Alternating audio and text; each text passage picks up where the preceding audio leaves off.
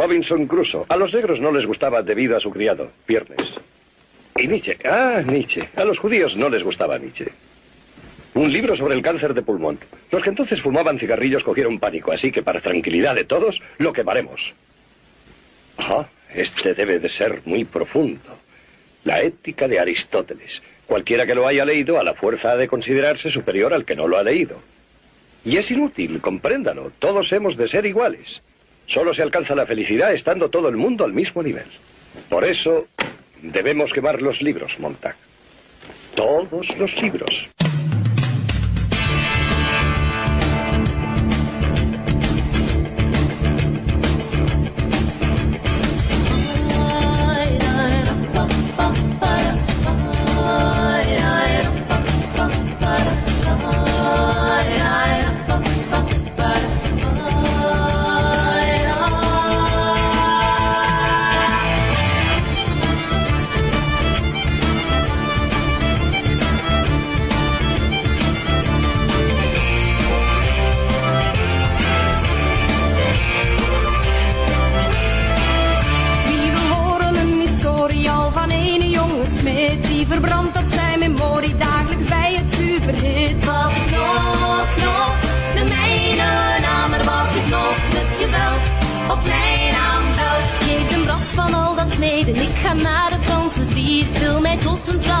Trouw begeven, nooit een schoner vrouw gezien. Was ik nog, nog de mijne naam, was ik nog met geweld op mijn aanbelt.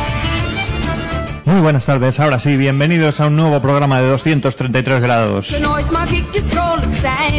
Como tantas veces, eh, de cabeza con este santo micro, con el cable que llega concretamente a este micro,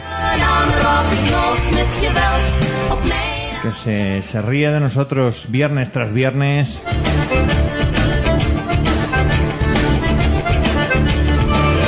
Él y todos los electroduendes que están habitualmente en este estudio de Eco Leganés.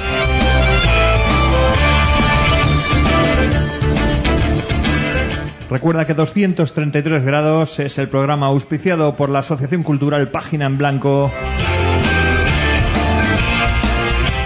Que nos reunimos cada semana frente a esta mesa de mezclas ante este micro, luchando por la cultura.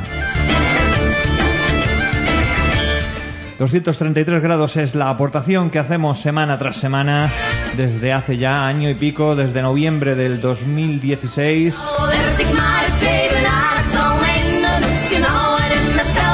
Que nos puedes escuchar en directo en Eco Leganés y también tenemos un canal de nog 233 grados donde puedes descargar cualquiera de nuestros programas desde que comenzamos hasta este mismo que estará esta misma noche el, pro- el programa que supone el capítulo 14 ya de esta segunda temporada 233 grados muy buenas tardes Berce Hola, buenas tardes.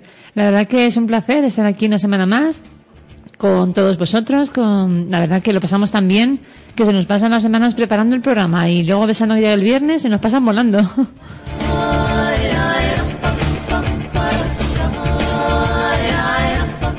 bueno no lo he dicho además de iVoox estamos en iTunes en Spreaker y en la plataforma de descarga de la propia página de Eco Leganés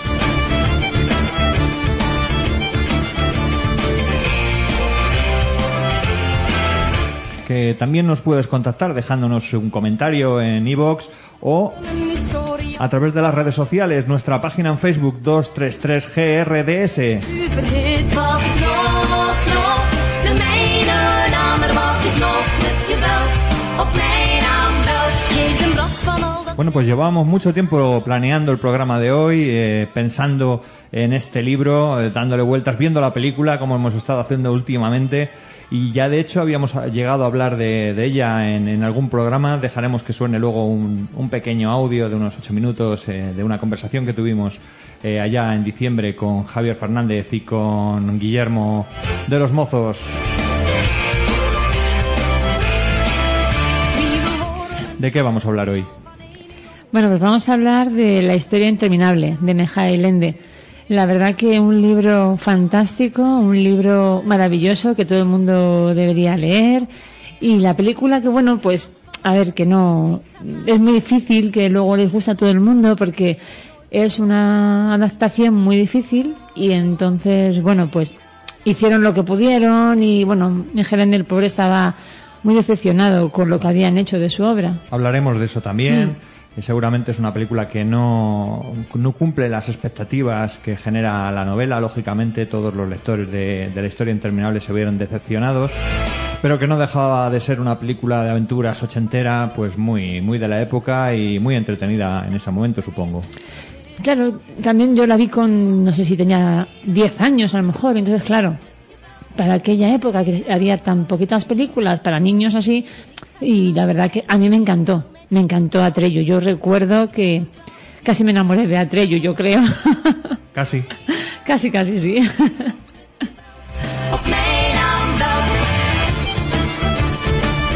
Bueno, pues una frase vamos a leer que nos gusta siempre al comienzo del programa. Eh, donde se queman los libros, se terminan quemando también las personas del poeta Heinrich Heine. Y comenzamos el programa de hoy, 233 grados.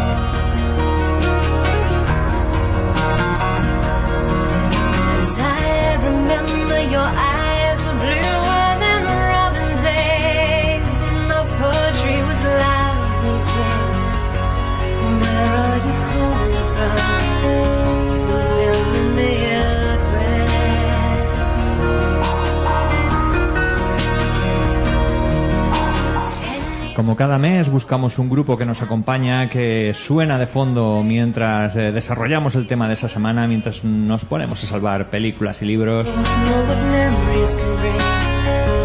Este mes el grupo es Blackmoor Night, el grupo que ya está sonando de fondo. El grupo que formaron eh, Richie, Richie Blackmore, que ahora no me salía, y su mujer Candice Knight. Eh, juntaron sus apellidos, le dieron nombre a este proyecto y un proyecto que en principio parecía solamente eso, un pequeño proyecto de, de, de Candice Knight, que había sido como cantante de coros en, el último disco hasta ese momento de Rainbow, el, grupo con el que todavía estaba Richie Blackmore. Y, sin embargo, el proyecto continúa después de 20 años, 21 ya este año, los que cumpla. was yours.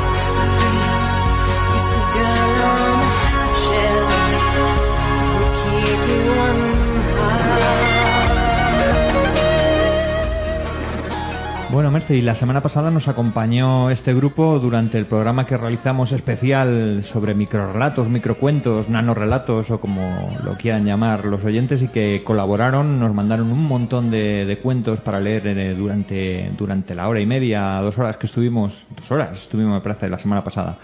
Pues eh, la verdad es que entre tanto relato, con los problemas de las redes sociales, de las tablets y de y de el móvil que era como teníamos que estar leyendo muchos de esos microrelatos, eh, bueno, pues eh, se hacía difícil y al final ocurrió que, que algunos se nos pasó. Sí, tenemos que, bueno, disculparnos ante los autores porque se nos han pasado un par de ellos, pero no os preocupéis porque los vamos a leer ahora. Bueno, pues cuéntanos, venga, el primero es, sería Jean, o Jan, Jean-Yves Thibault vale, es el nombre del autor. Eh, se titula Un 14F, un 14 de febrero. Ana se encontró en la biblioteca municipal arrasada. Los estantes estaban vacíos y la bibliotecaria aprovechaba para quitar telarañas. Ante la expresión de incredulidad de la niña, sonrió complacida y exclamó Este San Valentín, el amor por los libros se ha desbordado.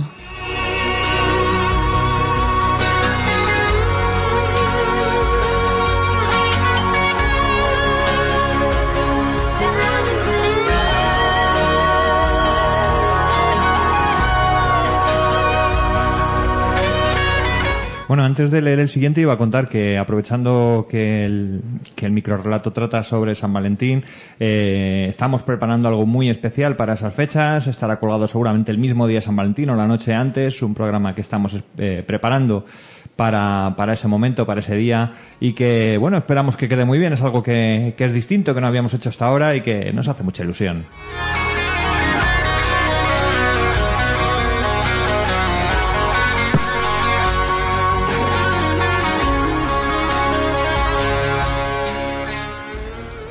El siguiente es de Ginny Valris. Jamás había, había criado cerdos, ni siquiera entendía las ridículas ferias que se organizaban cerca del pueblo. Pero cuando halló muerta a su última gallina, comprendió que no le quedaría más remedio. Por eso se asustó tanto cuando vio al animal expulsar aquel huevo.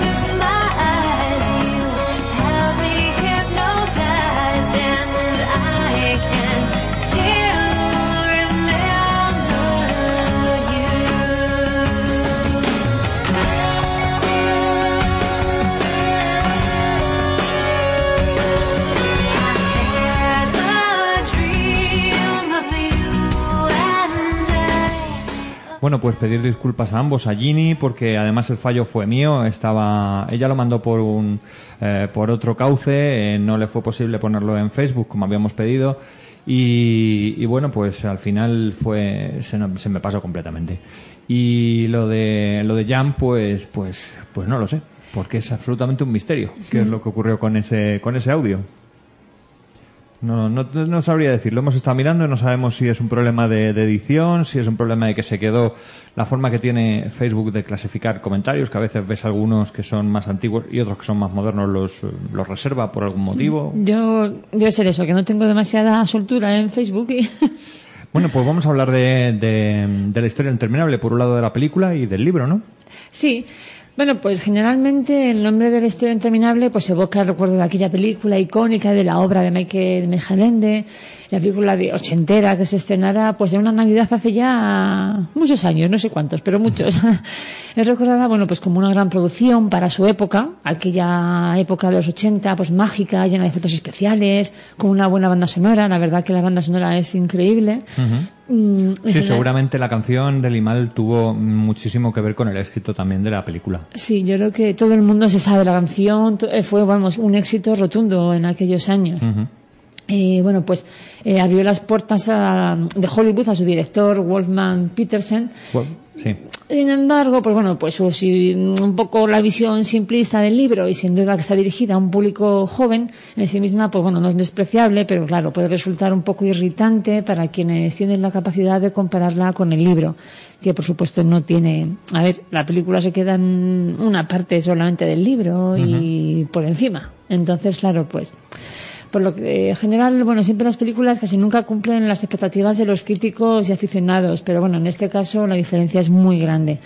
La historia interminable es una novela maravillosa dirigida no exclusivamente al público infantil, se puede, lo pueden leer adultos, lo pueden leer gente de cualquier edad, porque yo creo que tiene ahí tramas entre medias que parecen personajes y luego tienen ahí su aquel. Hay algo más siempre detrás Sí, de sus personajes. más, sí. Hay una, muchos son alegóricos absolutamente y hay muchísima metáfora, hay mucho más allá de lo que a lo mejor cuando eres pequeño te llama la atención, que son las mismas aventuras de Atreyu principalmente, y luego, sin embargo, todos y cada uno de los personajes que van formando eh, la historia interminable hacen que, que haya muchísimas lecturas que hacer y por eso digo más de una vez y a más de una edad.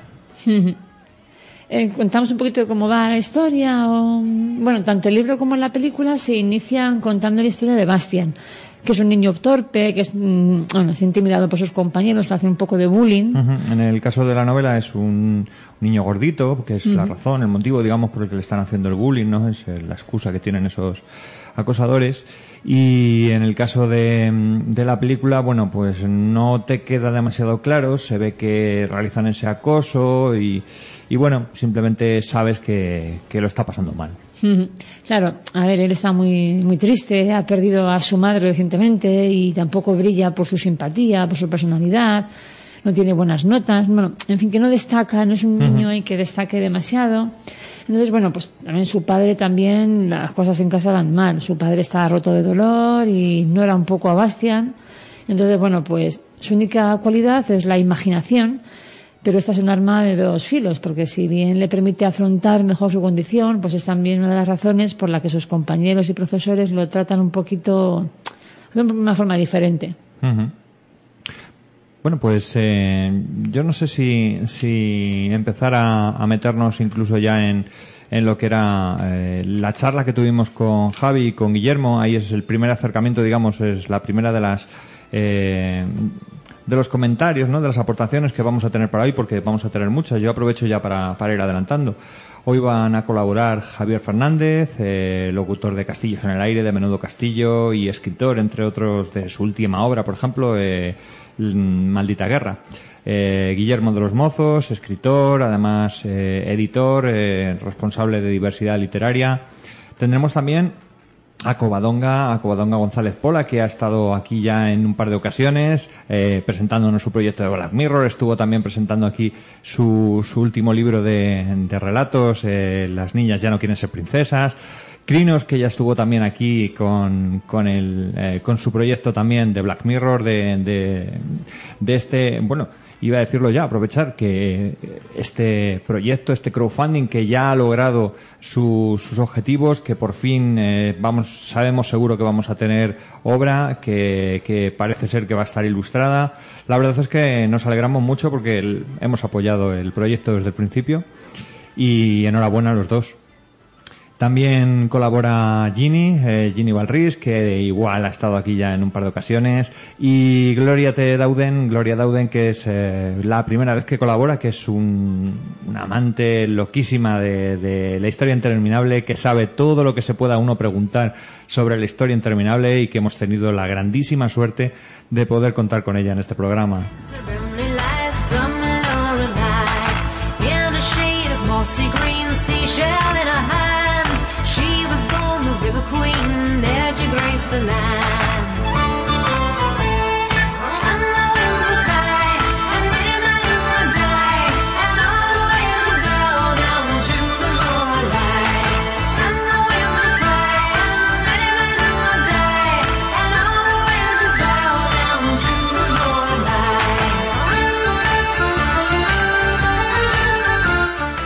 Estoy yo pensando, antes de meternos en eso, ya que hemos empezado directamente con la película, incluso antes de hablar del libro, nos hemos metido presentándolo a través de la película, eh, lo que vamos a hacer es escuchar el tráiler, entrar en, situación para el que no la conozca, si es que hay alguien que no la conoce todavía, eh, poder escuchar un poco sobre qué trata la película, de momento la película de la historia interminable.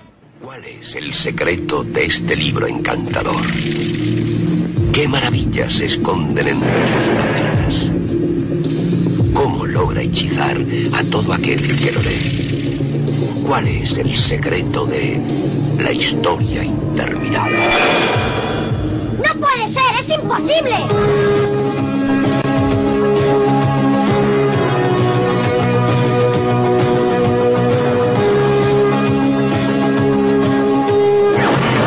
Entrará en un mundo donde la imaginación de un niño se convierte en una palpable mundo de Atreyu y Artax.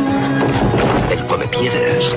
y del bondadoso y amable. No. Un mundo que es enorme, interno, peligroso, asombroso, inolvidable y libre. Para cualquiera que alguna vez haya deseado algo, o haya creído en una fantasía, o haya soñado, esta es la historia interminable.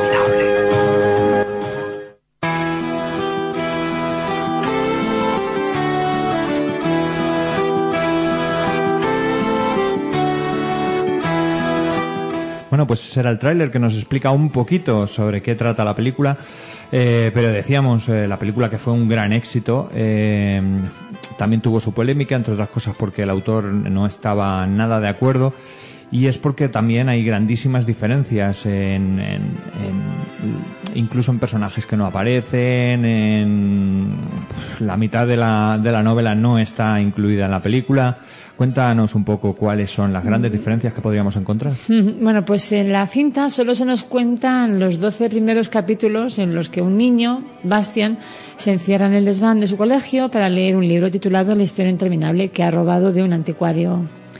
En la narración que cuenta este libro, un joven indio, Atreyu, recibe de la emperatriz infantil el encargo de buscar a un salvador que neutralice la nada, una fuerza destructiva que se extiende imparable por el mundo imaginario de fantasía.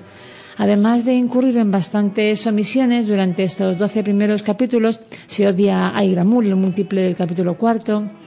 Los 14 restantes en los que Bastian, revelado ya como ese mismo Salvador, se ve dentro del mundo de, de fantasía y emprende su propia misión para salir, casi resultando investido por el camino como, bueno, pues como regente de fantasía, pues eso no aparece en la película. La verdad que la diferencia es muy grande y aunque la película esté bien para su, su época. Su época y quizá el y- objetivo que se marcaban ellos, claro, que era... Sí, porque va destinado yo creo que a un público más infantil, lo que decíamos antes. Era un público, pues eso, de 8 o 12 años. Era lo que más, más dijo el director, vamos, pensaría el director de hacer más, a- atraer una película de aventuras, atraer a la juventud, a los chavales. Mm, y el libro tiene muchísimo más dentro. Bueno, pues eh, escuchamos entonces lo que opinaban el otro día precisamente en, aquí en el programa eh, pues Javier Guillermo de los y- Mozos sí. y Javier Fernández. Venga. Hombre, yo creo que es el libro que si yo soy un poco escritor es por culpa de, de la historia interminable y de Mijael Ende, porque es un, un libro espectacular donde está toda la fantasía reunida en, en 400 páginas.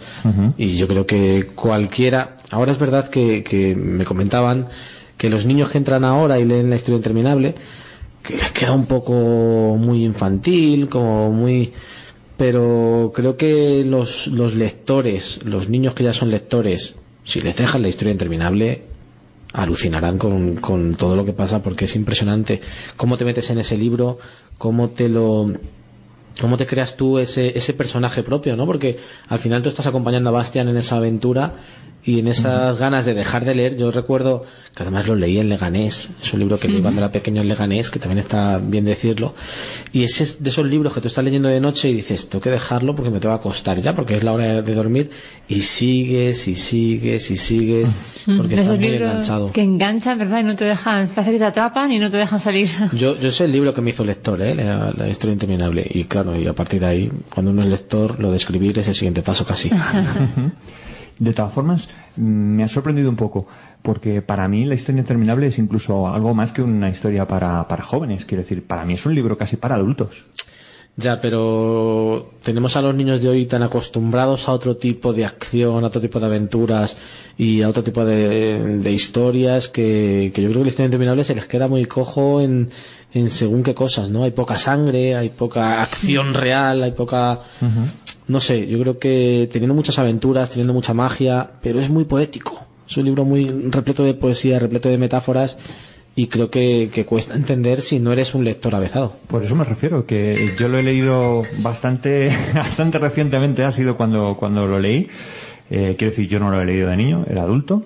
Y, y la verdad es que pienso, según lo leía, pensaba que, que un, un niño no iba a entender la cantidad de metáforas, esa forma circular que tiene el libro, que probablemente no la entendería quizá un, pero a veces esto es como la poesía, no tienes que entenderla, tienes que disfrutarla.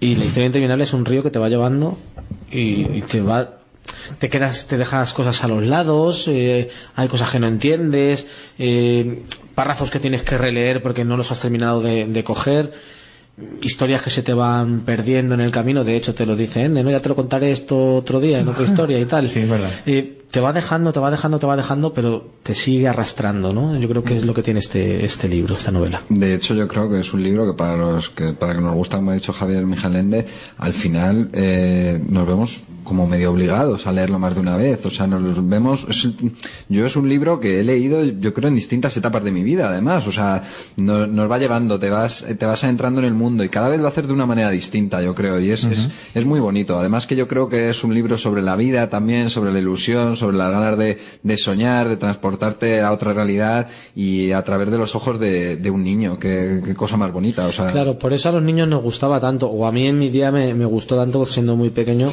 porque me pasaba como a Bastian. Bastian no entiende lo que le está pasando en ningún momento, hasta que ya al final, bueno, pero no entiende nada. Eh, Está pasando algo, está viviendo algo que no termina de comprender, pero está metido de lleno y quiere seguir.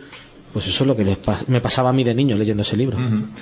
¿Tú, Guillermo, reconoces las sensaciones diferentes que has sentido en cada una de las etapas cuando has leído ese libro? Sí, sí, yo creo que sí. O sea, cuando eres pequeño te dejas llevar por la aventura, por la emoción, por lo que es el, el, libro en sí. O sea, únicamente, no únicamente, porque tienes otra concepción de la vida cuando eres más pequeño y no ves a lo mejor a dónde te puede llevar el libro. O sea, yo considero que es a lo mejor un poco también, no es igual la manera de escribir ni nada, pero como Roald Dahl. O sea, el- según lo vas leyendo, puedes tener una edad u otra y ves las, vas, vas adaptando cosas nuevas, ¿sabes? Y yo realmente es el típico libro, además, que sí que tengo en casa, que sí que, que yo creo que tenemos todos en casa. Además, tú fíjate, ¿quién, quién, quién ha leído el libro y no, re- y no recuerda quién era Treyu, quién era, quién eran los personajes del libro? O sea, todos nos acordamos de ello, y no solo por la película. Luego ya por la película, yo creo que además es de las pocas películas, no no voy a nombrar otra, de las pocas películas que sí que transmite también. O sea, la- lo mismo que puede llegar a transmitir el libro en muchas facetas, también la película sí ha conseguido transmitirlo. Y en cuanto al libro, pues es que es, es, es- es un... eh, bueno, eso ya es cada, eso ya, eso ya tiene Cada cada, uno, eso sí, ya tiene cada uno su propia opinión. Pero yo creo que es un libro que, que realmente sí, al que le guste leer lo tiene que haber leído, lógicamente. O sea, ya está. Y siendo adulto, hay que volver a releerlo. Mm, ¿Y no ha sepultado la película al libro más que lo que le haya podido ayudar? Yo, en mi opinión, no. O sea, yo de hecho la, la, bueno, en mi opinión, o sea, mi opinión personal, no la opinión genérica, porque a lo mejor en cuanto era muy pequeño, a lo mejor, pues, alguno de aquí me saca algunos años, entonces a lo mejor sí lo recuerda mejor. Pero yo, yo el libro lo tengo, le, le tengo un cariño especial, porque además tengo un libro antiguo, o sea, es como por ejemplo el del Hobbit, o sea, son libros que, que, que tenía mi madre, o sea, ya en casa, y que yo he ido, y que yo he ido, que yo he ido, ¿cómo se dice? Y no, sí, releyendo, que los he ido adoptando para mí, además, que me los he llevado, ¿sabes? Directamente. O sea, además lo digo de verdad. Y es el típico libro en tapa dura, así, que no tiene, no tiene, yo, yo el que tengo no tiene ilustración, de hecho, o sea, por fuera ni nada, o sea, es como el del Hobbit, o sea, no es un libro que te, ven- te lo venda atrás de la portada ni nada, sino es la, es la esencia de la propia historia. Y vamos, o sea, para mí no lo sepultó. Yo de hecho le tengo más cariño al libro que a la película, aunque la película sé perfectamente que, que seguramente ha sido más vista que el libro leído, sinceramente, cosa que no puedo llegar a entender muchas veces, pero para mí no. O sea, luego ya cada uno pues que te da su opinión personal, No, porque yo era más pequeño. Es verdad que cuando sale una película con tanta repercusión como la que tuvo La historia interminable en su día, o como ha tenido El Señor de los Anillos, por ejemplo, de, de Peter Jackson, eh, es verdad que, que sí que a, a la novela la sepulta un poquito y la guarda un poquito. Pero al cabo de los años, la novela resurge. Y creo que todos estos lectores que tenemos ahora mismo de, de Harry Potter, de los Juegos del Hambre, de, estas, de esta serie de, de historias que han, De ido, que han ido naciendo, están volviendo a lecturas anteriores para ver de dónde, de dónde proceden esas raíces de la, de la literatura infantil y juvenil, ¿no? Y creo que, que La historia interminable es un libro obligado para todo el que de verdad le gusta leer. Entonces sí, eh, yo ahora veo la película veo mucho fallo en el guion, veo mucho, mucho corte, muchas cosas que no me gustan nada. eh, y sin embargo, si leo el libro, lo veo exactamente igual. Es verdad que con la, la perspectiva de un alguien más De adulto que entiende otras cosas, pero le veo sin ninguna costura. No tiene ni, ni una costura por ninguna parte ese libro. Es verdad que, que resiste muy bien los años, la historia interminable, es. la novela, y en cambio la película sí que ha ido perdiendo con el tiempo y hoy por hoy es, eh, bueno, no sé si decir que criticada, pero sí, sí, es verdad que hay muchísima gente que ya no, no se atreve a acercarse a ella. A mí me defraudó mucho la revisión de la historia interminable, porque yo le tenía muchísimo cariño a esa película y cuando la vi hace pues 10, 12 años en DVD me compré una edición especial, me senté, dije qué bonita la película. y cuando me la puse, en fin, ¿para qué vamos a decir más? Yo creo que iba leyendo el libro, iba viendo lo que se iban saltando, y lo que iban cortando, y iba apuntando, de hecho. Y no se podría tomar la, la película casi como un tráiler del libro, como un book trailer, quiero decir, al fin y al cabo solo es una parte del libro. Es Si la quieres- mitad, claro, la mitad. Incluso menos. 12 capítulos, ¿no? Eso es la mitad y no completo. O sea, le falta muchísimo a esa película. Se ha hablado muchas veces de un, de un remake, de que se puede volver a llevar a cabo un- una adaptación. Bueno, a mí las adaptaciones cinematográficas siempre me gustan. No soy de los que las critico. Y no la critico a esta película porque, porque rompa el espíritu del libro. No soy de ese tipo de lectores. Pero me parece que está bastante mal hecha.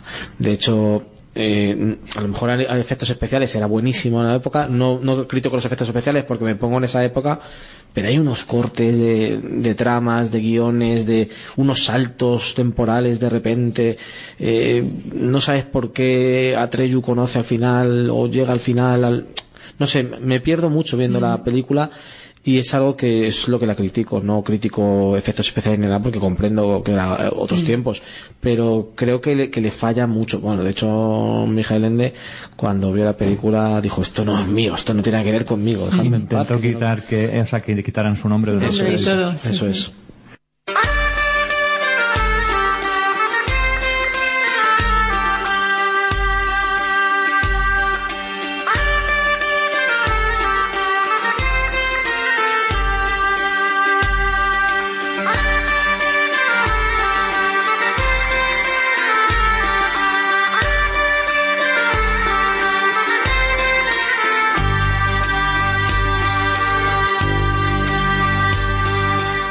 Bueno, pues esto es ese, pequeño corte que hemos sacado del programa que hicimos aquí en diciembre, ya dedicado a Maldita Guerra con Javier Fernández, donde aprovechamos, por supuesto, para hablar de la historia interminable, porque sabíamos, entre otras cosas, que eres, que es su libro favorito.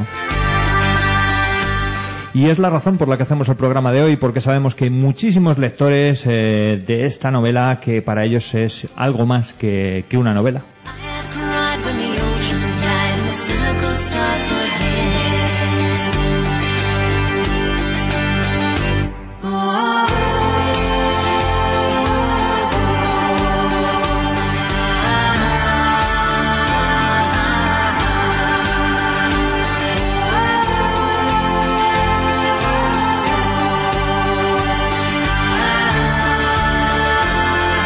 Bueno, pues ya hemos resuelto lo del teléfono que estaba sonando.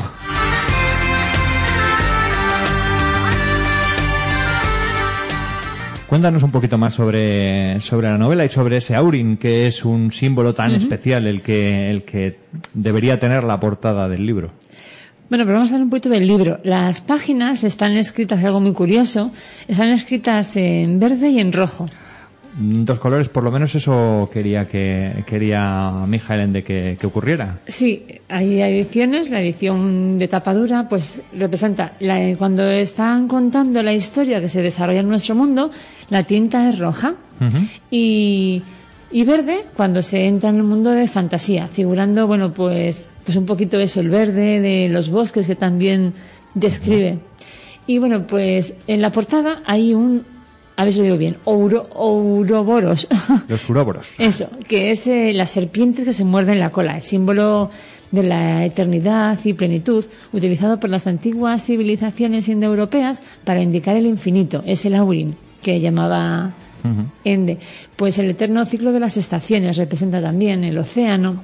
Los hechiceros y alquimistas del Renacimiento lo convirtieron en emblema de la transformación cíclica y para Mijael Ende lo, el Ouroboros representa la realidad que solo se puede disfrutar cuando es iluminada por la imaginación, los sueños, la esperanza y la fantasía que a su vez pues solo pueden renovarse si reciben los estímulos de la realidad. Es un es una señal, un símbolo que simboliza eso, lo interminable, esas dos serpientes que se están mordiendo la cola mutuamente. Sí, una blanca y una negra, o a veces también la presenta como dorada y plateada. Ese sería el símbolo, eh, el Aurin, que ha dado nombre a un grupo. Sí. Pero, pero a más de uno, quiero decir. Eh, tenemos el cantante de Mago de Oz, que dejó el grupo y que montó una banda, que es verdad que tampoco haya tenido demasiada repercusión, pero que se llamaba así, José Andrea y los Ouroboros. Ah, Es el, el nombre de ese grupo. La verdad es que hay cantidad de nombres de personajes de esta novela que han dado lugar luego a, a otros a otros grupos. Ha, ha sido influencia en muchos sentidos. Como decíamos, es una novela que ha inspirado a muchas personas para hacerse escritores, para hacerse lectores y también para ponerle nombre a, a sus grupos. Ahora, si quieres, contamos un poquito de la vida de Miguel Ende, dónde nació. Pues sí, estaría bien saber algo más Sí, de porque autores antes de estamos- seguir con la Pobrecito, novela. le estamos haciendo de menos. Dale Bueno, duro. Pues Mijael Andrea Helmut Ende eh, nació en Alemania, en un pueblecito Garmisch, creo que he dicho bien algo parecido, el día 12 de noviembre del año 1929 y falleció, la verdad que bastante pronto, en el año 1995, también en Alemania, el 28 de agosto. La verdad que con, había sido la vida un poquito más larga, pues había escrito más cosas, pero bueno. Seguramente tendríamos una obra más amplia. Más y la verdad es que nos, nos hemos perdido muchísimas cosas. Pues fue un escritor alemán de literatura fantástica y ficción para niños. Sus obras más conocidas son las de novela fantástica, como La historia interminable, Momo y Jim Button eh, y Luces del de El maquinista. Sus obras han traducido a más de 40 idiomas y la verdad que han sido adaptadas al cine, a obras de teatro, a óperas. La verdad que fue un escritor muy prolífero. Prolífico, perdón.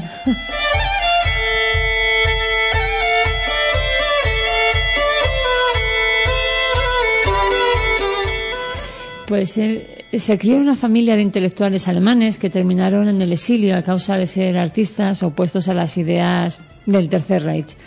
Eh, Edgar Ende, que era el padre de Mijael, fue un pintor surrealista condenado como degenerado, pues sus pinturas están inspiradas en simbolismos que, a decir del psicoanálisis, surgen de una fuente colectiva y pertenecen a toda la humanidad, no solo a Alemania o a las naciones europeas.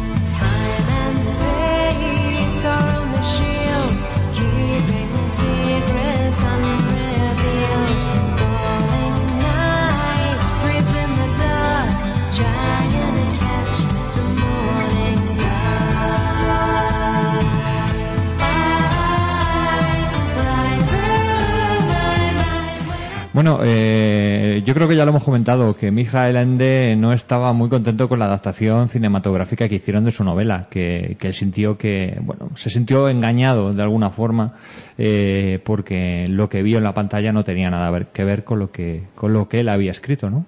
Sí, la verdad que en una entrevista que le hizo un periodista, eh, un periodista Jean, Jean-Louis de Rumbos, pues le dijo que, mira, les deseo que cojan la peste. Le había dicho. Rotundo, desde luego. Sí, sí. Eh, bueno, pues dice que le engañaron de mala manera y lo que hicieron, dice textualmente, me engañaron de mala manera y lo que hicieron conmigo es una canallada y una traición artística. Si estuviera en mis manos, hundiría esa película en el Vesubio. Así que, bueno, pues la verdad que él no quedó muy contento, no, No, no parece, ¿no? no, así, por lo que se vislumbra aquí, ¿verdad? No. No queda muy claro, pero da la sensación de que no le gustó. No le gusta al pobre mío, ¿no? Dice que no se puede hacer ninguna crítica de la sociedad si no va acompañada de una representación utópica del mundo.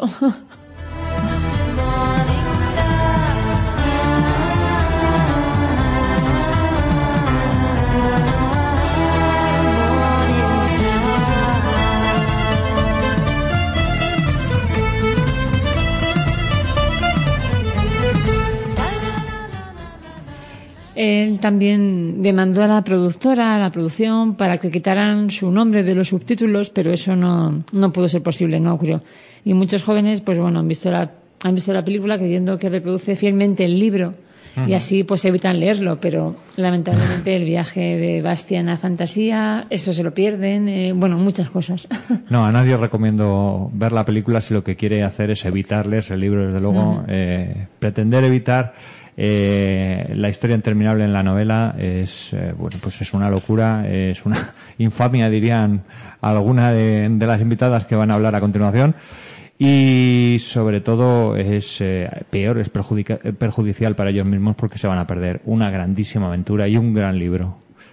Pues eh, vamos a, a dejar que suene esta charla que tuvimos. Va a ser una charla bastante larga que tuvimos con, con Covadonga González Pola, con Ginny Valris, con Crinos y con Gloria Tedauden. Una vez más, muchísimas gracias porque porque ha sido algo estupendo donde hemos aprendido muchísimo, muchísimo y nos lo hemos pasado estupendamente haciendo este experimento de charla que, que vais a escuchar en- solo dentro de un momento. Primero, una, hemos hablado de la canción, del Limal, de cómo, de cómo fue un éxito y, por supuesto, eso ha hecho que existan multitud de versiones de distinta índole. eh, en YouTube es muy fácil encontrarlas, encontrarlas a piano, a guitarra, eh, versiones eh, heavies, versiones de todo tipo de la canción Never Ending Story de, de Limal.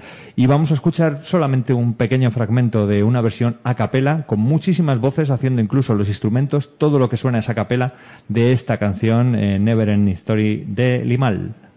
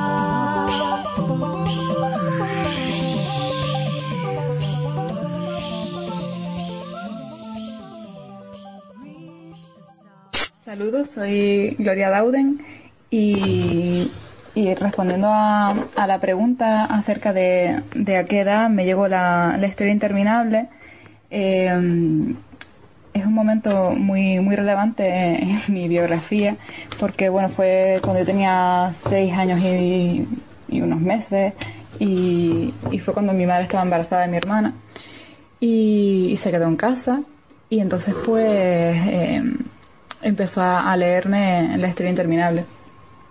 Y entonces tiene como ese componente también muy mágico de, de estar a la vez eh, compartiendo un tiempo muy preciado con, con mi madre y, y a la vez eh, a la espera de, de la que va a ser mi hermana. Pues para mí es un- una etapa muy mágica de mi vida. Y, y por supuesto pues fue ese momento en el que, en el que entró en el que entró Mijael en, en mi vida y, y para siempre ha, permanecido ya. Eh, entonces, pues, como veis, pues bueno, pues es un momento muy mágico en todos los aspectos.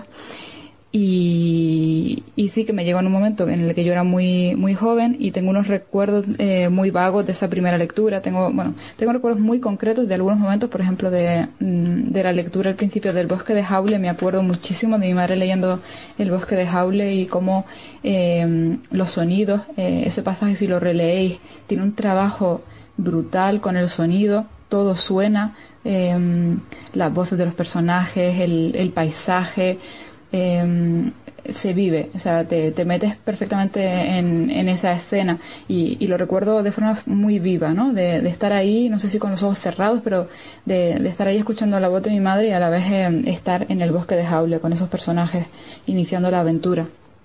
Y a partir de ahí pues ya no, no pude escapar de, de la historia, ¿no? Me pasó como, como a Bastian y me quedé ya atrapada completamente. Eh, recuerdo que, bueno, llegó un momento en el que mi madre, por algún motivo, pues ya no, no podía eh, leerme porque tenía lío o lo que fuera y, y yo no podía esperar. Entonces eh, cogí el libro y, y, bueno, pues yo tenía todavía una lectura un poco lenta, pero, mm, pero vamos, me puse a ello. Y es un libro, ¿verdad?, que tiene a lo mejor palabras un poco complicadas para, para una niña pequeña y había cosas pues que seguramente pues no, no entendí en, en la primera lectura. Pero había otras cosas que sí. Entonces recuerdo pues imágenes concretas de, de cosas que, que iba leyendo y que me iban fascinando, esos paisajes, esas aventuras. Me acuerdo muy intensamente de, del momento, bueno, un par de momentos que me acuerdo muchísimo de esa primera lectura, de cuando tenía menos seis años y pico. Me acuerdo intensamente de cuando eh, cuando Bastián se mete a, bañarse, eh, cuando está con, con la muerte multicolor, con, con el león, eh, con Gabramán, y, y se eh, hay un momento en el que dice que, que, que se quita todo menos el Aurin, ¿no? Porque recordemos que si la- el único motivo por el que no moría al estar eh, al lado de, de Grauraman era por llevar el Aurin. Y yo eh, leí que se quitó el Aurin y me acuerdo de, de gritar, de ¡No!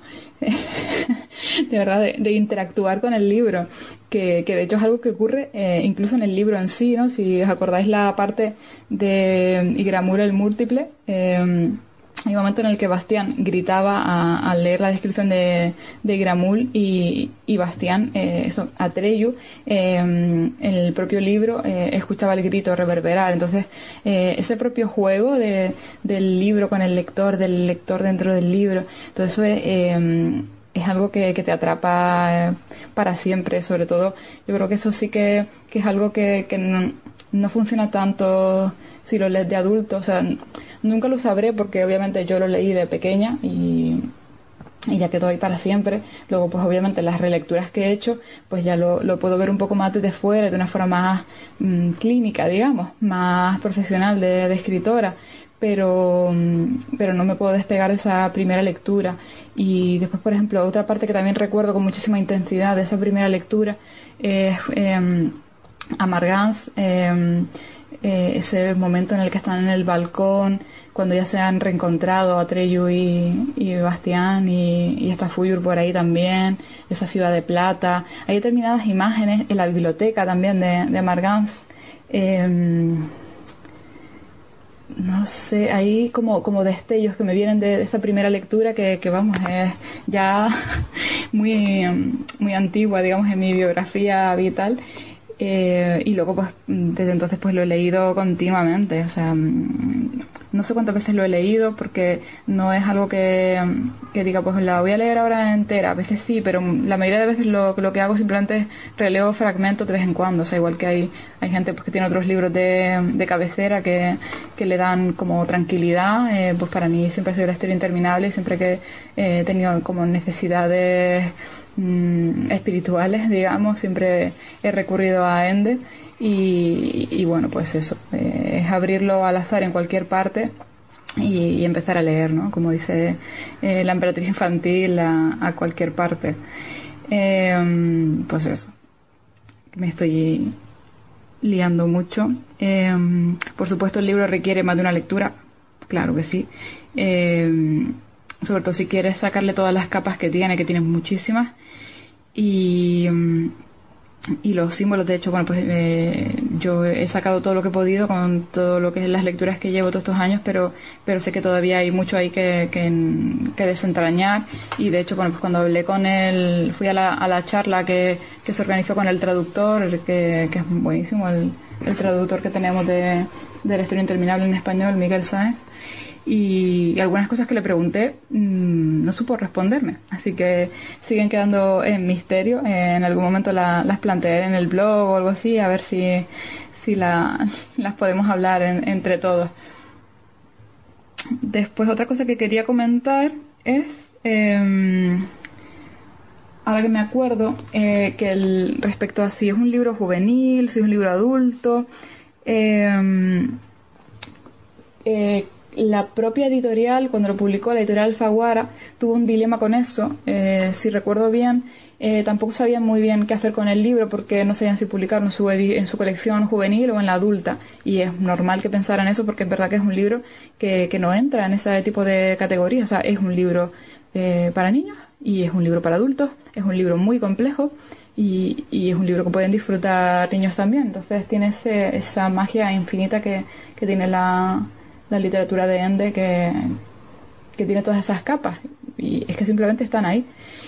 Eh, y entonces lo que, lo que hizo la editorial es eh, hacer una, una, una cubierta eh, partida. Si, si veis esa, esa edición, eh, afortunadamente la, la primera edición que yo leí, esta que, que empecé a leer con seis años, eh, todavía la tengo y de hecho ahora la tengo firmada por, por el traductor y, mm, y tiene esa eh, sobrecubierta eh, que tiene esta partida, si veis el lomo, tiene una parte que es como más amarilla clarita y una parte que es como más anaranjada y una corresponde a la, a la edición adulta de, Alfaguara y una como a la, juve- una a la juvenil. La verdad que no sé cuál es cuál. Eh, creo que la, adulta es la, la que es clarita y la, la um, naranjita es la, la juvenil y de hecho la, um, la portada eh, es como más sobria, solo tiene, bueno, tiene el, nombre del autor y, y escrito la historia interminable, como muy sobrio. Entonces entiendo que ese es el tipo de, como el diseño de portada de libros adultos que ellos tienen. Y luego la contraportada es la que tiene eh, la ilustración de, de, de ese Aurin con, con el interior en el que se ve la torre de marfil al fondo y esos unicornios y tal. Y pues para que veáis que, que ese fue el dilema que tuvo incluso la, editorial y, y no me extraña que lo, que lo tuvieran. Buenas a todos, soy Ginny Valriz y quería contaros un poquito cómo llegó a mi vida la historia interminable.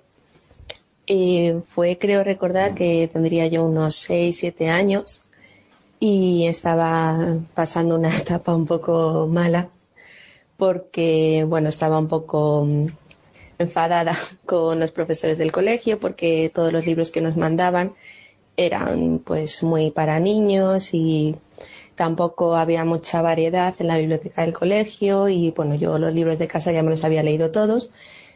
Así que un día mi abuelo me llevó, no sé si fue al corte inglés, a la casa del libro, es que ya tengo los recuerdos un poco vagos.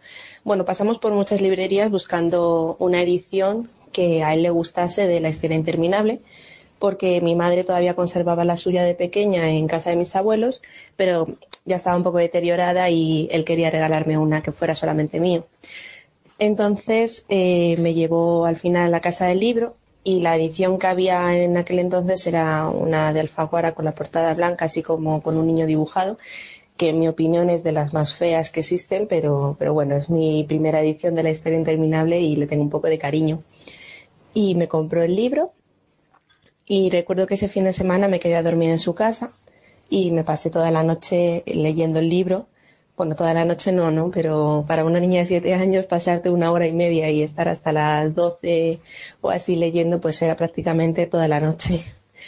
Y, y lo recuerdo como una aventura, porque nunca había leído un libro en el que el lector fuera a la vez protagonista de la historia y, y el lector dentro del libro fuera protagonista de la historia, pero a la vez a ti, como lectora real, te hiciera sentirte partícipe de ese pequeño secreto que, que esconde, que esconde el libro de la historia interminable. Me, me encantó el simbolismo que tiene el título, cuando está la emperatriz infantil escuchando la historia que es como un ciclo que empieza, que vuelve a empezar, que hasta que por fin Bastian se mete en el libro. Es una manera como de comprometer al lector con los personajes y con la historia, de atraer al público al, al amor a la literatura, al amor a la lectura y es, yo creo que es la mejor forma de hacer que los niños se sientan comprometidos y se sientan importantes. A mí me hizo sentir importante. Y yo creo que por eso, es que me emociono mucho hablando de esto, ¿no? Pero yo creo que por eso también me, me entró el gusanillo de después escribir y crear mis propias historias, porque yo quería hacer que el lector se sintiera así. Y recuerdo, me lo leí a lo mejor en una semana, dos semanas, no me acuerdo, ¿no? Pero recuerdo que cuando lo terminé necesité volver a empezarlo. Y cuando lo leí de nuevo, intentaba a lo mejor cuando estaban los personajes en un bosque y, y se describía los sonidos y el olor del bosque o incluso de la comida que tomaban, yo en mi pequeña inocencia intentaba por todos los medios percibir esos aromas, percibir esos sonidos, porque mm, ya te digo, mi inocencia intentaba como hacer que el libro me atrapase a mí, meterme yo dentro del libro.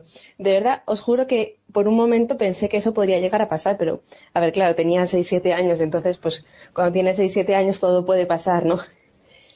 Y, intentaba imaginarme esos sonidos, esos personajes, imaginarme cómo sería yo si fuera un personaje de la historia. Y eso fue alucinante, ¿no? Y, y me lo pasé muy bien cuando terminó, cuando terminé el libro. Me, me imaginaba yo en mi propio colegio llevándome el libro en la mochila, metiéndome, yo qué sé, en el almacén del gimnasio a leer, saltarme clases para leer. Es que eso era alucinante, que el personaje hiciera eso. Madre mía, es que me encantaba. Y, y no sé, luego también la relación que tiene con, con la familia, con la situación familiar que tiene Bastian. Es que, a ver, claro, no puedo hablar mucho del libro porque no sé si la gente que me está escuchando lo habrá leído ya, imagino que sí. Pero si son como Carlos, que lo leyeron ya de adultos, pues a lo mejor todavía no han leído la historia interminable. Y es verdad, luego recuerdo que salió una serie de televisión de dibujos animados que mi abuelo empezó a hacer la colección para regalármela, pero es que no era lo mismo, no tenía nada que ver. Y luego vi años después la película y tampoco tenía nada que ver. Y, y bueno, hubo una temporada, al año siguiente lo volví a leer y hasta los 10 años así, recuerdo que era un libro que leía continuamente. Cuando llegaban las vacaciones, un fin de semana que no tuviera nada que hacer, me cogía ese libro y lo releía y el de Momo también me gustó mucho, pero era otro rollo. Y, y luego es un libro que al terminar el colegio ya lo había leído tantas veces que quise dejarme un tiempo de reposo. Fue cuando empecé a escribir también, a leer otros libros. Y sinceramente ahora me da miedo volver a leerlo. Porque hace un par de años intenté leerlo con, con Josué Ramos, hicimos una especie de, de club de lectura entre los dos y dijimos, venga, vamos a leer a Ende. Y empezamos a leer Momo los dos. Y bueno, es un libro que, que es, tiene muchas lecturas, entonces siendo adulto también le puedes dar otra interpretación. Pero la historia interminable era tan especial que yo lo volví a leer de adulta, ya hace, bueno, adulta, a ver, hace dos, tres años, y es que no tenía nada que ver. La lectura que yo le estaba dando a ese libro ya era desde un punto de vista crítico, analizaba los personajes, analizaba la trayectoria, el viaje del héroe que hace Atreyu, analizaba la forma que tenía de introducir al lector, como, bueno, a ver, no es el idioma original, pero puedes interpretar también cómo utiliza el lenguaje, cómo emplea las frases para atraer a los niños y a los adultos a la lectura. Pero claro, yo ya no lo disfrutaba igual, no tenía esa inocencia que hace falta para leer este tipo de novelas cuando eres un niño. Esa creencia, esa fe que los sueños se pueden hacer realidad, que todo puede funcionar bien y que la literatura, la, una lectura, un libro te puede salvar. Y esa sensación que yo tenía cuando era pequeña, evidentemente no la voy a volver a tener, por lo menos no con este libro. Así que yo creo que si alguien me está escuchando y se sintió como se- me sentí yo de pequeña, que no lo vuelva a leer, porque tiene que conservar esa pureza y esa primera impresión. Y yo me sentí un poco como cuando ibas de pequeño a casa de tus abuelos, al pueblo, a la playa y tienes unos recuerdos muy puros y muy bonitos de, de esos días. Y ahora que vuelves a lo mejor de adulto, la casa no te parece tan grande, el campo no te parece tan verde, la playa no te parece tan limpia.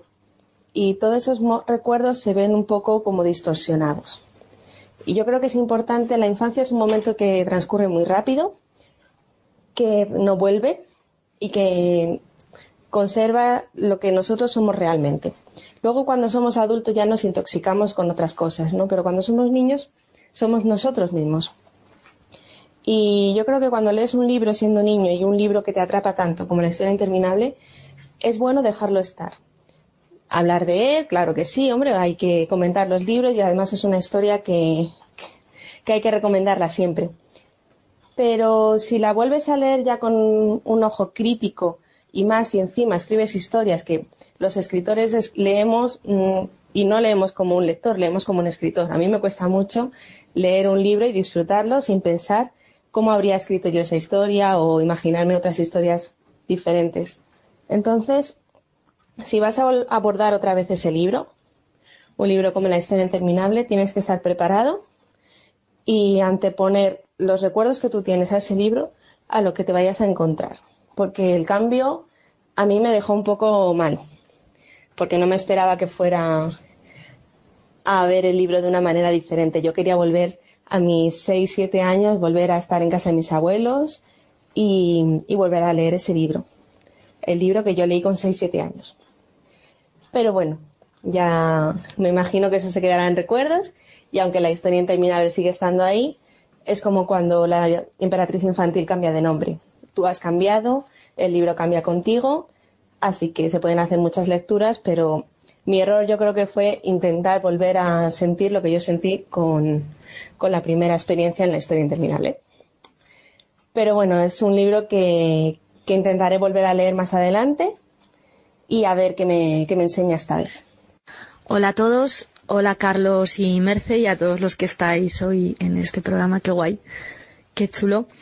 Eh, a ver, pues qué os puedo decir, yo soy del otro bando, yo es que mm, de pequeña me pusieron la película de Historia Interminable, no, no sé si, no, yo creo que sí que seguramente sabían que, mm, que la película estaba, era una adaptación, pero la verdad es que por aquel entonces mi padre me estaba leyendo Momo, que creo que es otra de las grandes obras de Ende. Y bueno, a, la vez pues estuve viendo la película La historia interminable y a diferencia de otros yo soy una gran defensora de la película, pero sí que estoy de acuerdo en que la película es la lectura más básica y digamos que lo que intentaron fue adaptar eh, la parte más sencilla de la aventura de, de Bastian y bueno y también de bueno en este caso sobre todo la parte de Atreyu ¿no? a pues a la pantalla. Creo que Ende de hecho no, no era muy partidario de la de la adaptación que si no recuerdo mal es, es alemana verdad Eh, porque bueno no, de la segunda parte ni voy a hablar porque es terrible. Y la tercera que hicieron ya es para bueno no quiero hacer incitación a la violencia aquí. En fin eh, ¿Cuándo leí yo la historia interminable? Bueno, la verdad es que quería leerla con mucha cabeza porque después de darme cuenta de que el libro era mucho más de lo que habíamos visto en las adaptaciones al cine, pues no quería leerla así como el que se lee una aventura más, ¿no? Y la leí, si no recuerdo mal, cuando tenía 18 años. Y ahí sí que es verdad que pude empezar a hacer eh, más observaciones y tratar de ver qué había más allá de esa historia, porque además creo que, bueno, mm, se puede interpretar un poco que es fantasía, ¿no? Eso a cualquier edad, pero creo que hay mucho más ahí. Y sobre todo, creo que tiene una cosa muy original, y es que es un libro en el que acabas odiando al protagonista en, en muchos momentos, ¿no? Y es algo que uno no, no, se, no se espera. Muy buenas a todos. Pues la verdad es que la primera vez que leí La historia interminable fue, fue bastante tarde. Tendría yo unos 25 años. Había dejado pasar el tiempo porque, bueno, eh, la verdad es que mucha gente me había dicho, me había hablado de que era una novela juvenil y yo ya me sentía como eh, demasiado mayor para, para abordarla. Hasta que un amigo mío mm, me insistió y, y la verdad es que, joder, tengo que decir que estoy muy agradecido a que me insistiera. Ya que da igual la edad que tuviese, 25 años, 30, 15, la disfruté una barbaridad. Eh, me sorprendió muchísimo porque yo esperaba encontrarme una novela, bueno, juvenil, con ciertos rasgos incluso infantiles, y sin embargo me encontré con una obra enorme, inabarcable, con una cantidad de personajes memorables, con eh, posibilidades para hacer segundas y terceras lecturas llenas de simbolismo. También me di cuenta a través de, la lectura que la película que, que yo había visto cuando era niño solamente narraba la primera mitad del libro y además de manera bastante torpe. Pero bueno, como ya os digo, 25 años y se convirtió en uno de mis libros favoritos.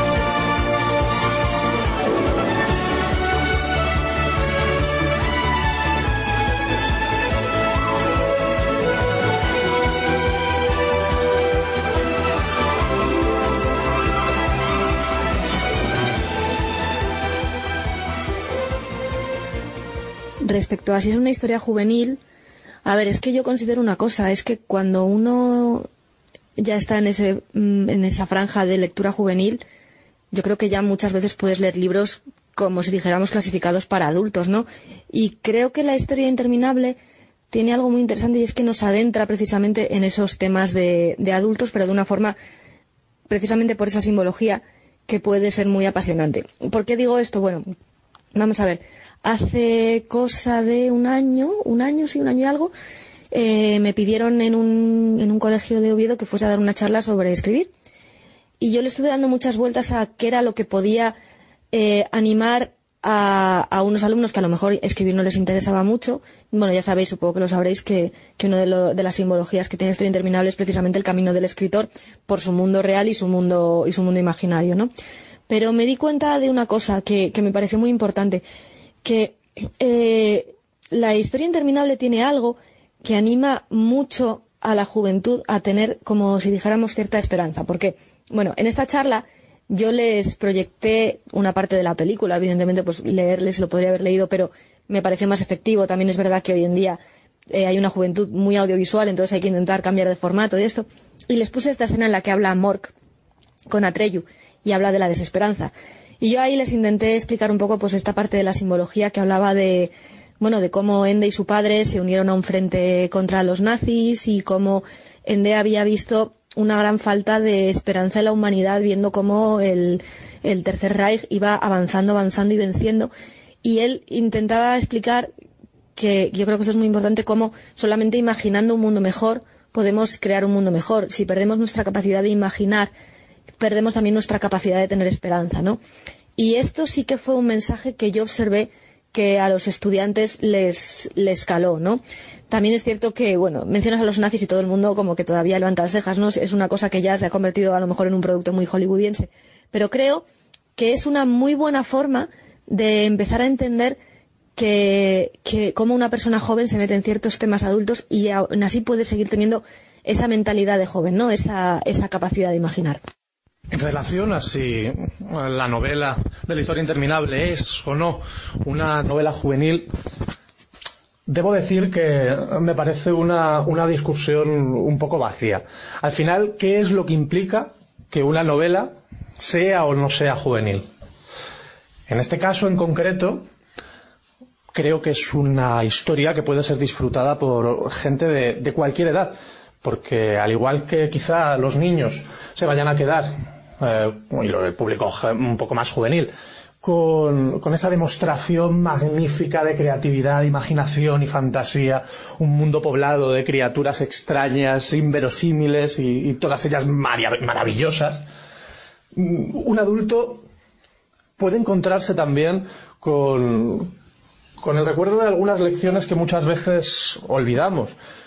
A veces, para encontrar el sentido a nuestras propias vidas reales, debemos eh, sumergirnos en, un espacio de imaginación y simbolismo, una realidad distinta que nos permita mm, ganar otro punto de vista sobre las circunstancias que tenemos que aportar. En muchas ocasiones ponemos etiquetas a todo para manejar mejor los conceptos, pero creo que la buena literatura es buena literatura. Y estamos hablando de un libro que puede ser disfrutado por, por gente de todos los perfiles, de todas las edades. Entonces, bueno, mm, la, verdad es que para mí mm, carece de importancia el hecho de, de si se le pone la etiqueta de juvenil o, o no se le pone. Hay muchas cuestiones ya aquí sobre la mesa, pero eh, me gustaría responder un poco a lo que comentaba Ginny eh, respecto a ese miedo a, releer la historia interminable. Y mm, entiendo, entiendo lo que, lo que ella dice y a la vez me, me, me entristece, la verdad, porque mi caso ha sido muy distinto y estaba pensando eh, en por qué, ¿no? ¿Qué es lo que lo ha motivado? Y estaba pensando que yo creo que es porque yo nunca dejé de leer la historia interminable, en ningún momento me, me he abandonado.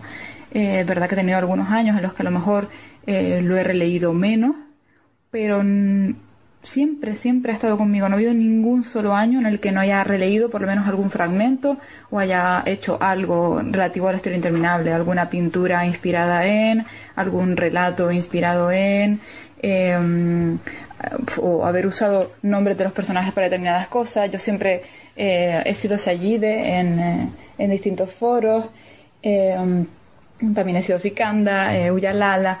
No sé, o sea, para mí es una, una cuestión absolutamente eh, vital, esencial de, de quién soy. Entonces, eh, a mí no me ha abandonado nunca este libro y entonces no lo he vivido de esa manera. Estoy intentando también eh, pensar en cuál ha sido la, la evolución y la cuestión es que yo leí eh, La historia interminable, el primer libro de, de Ende, y, y enseguida, como me, me gustó tantísimo, pues me puse a, buscar todo lo que había de Ende.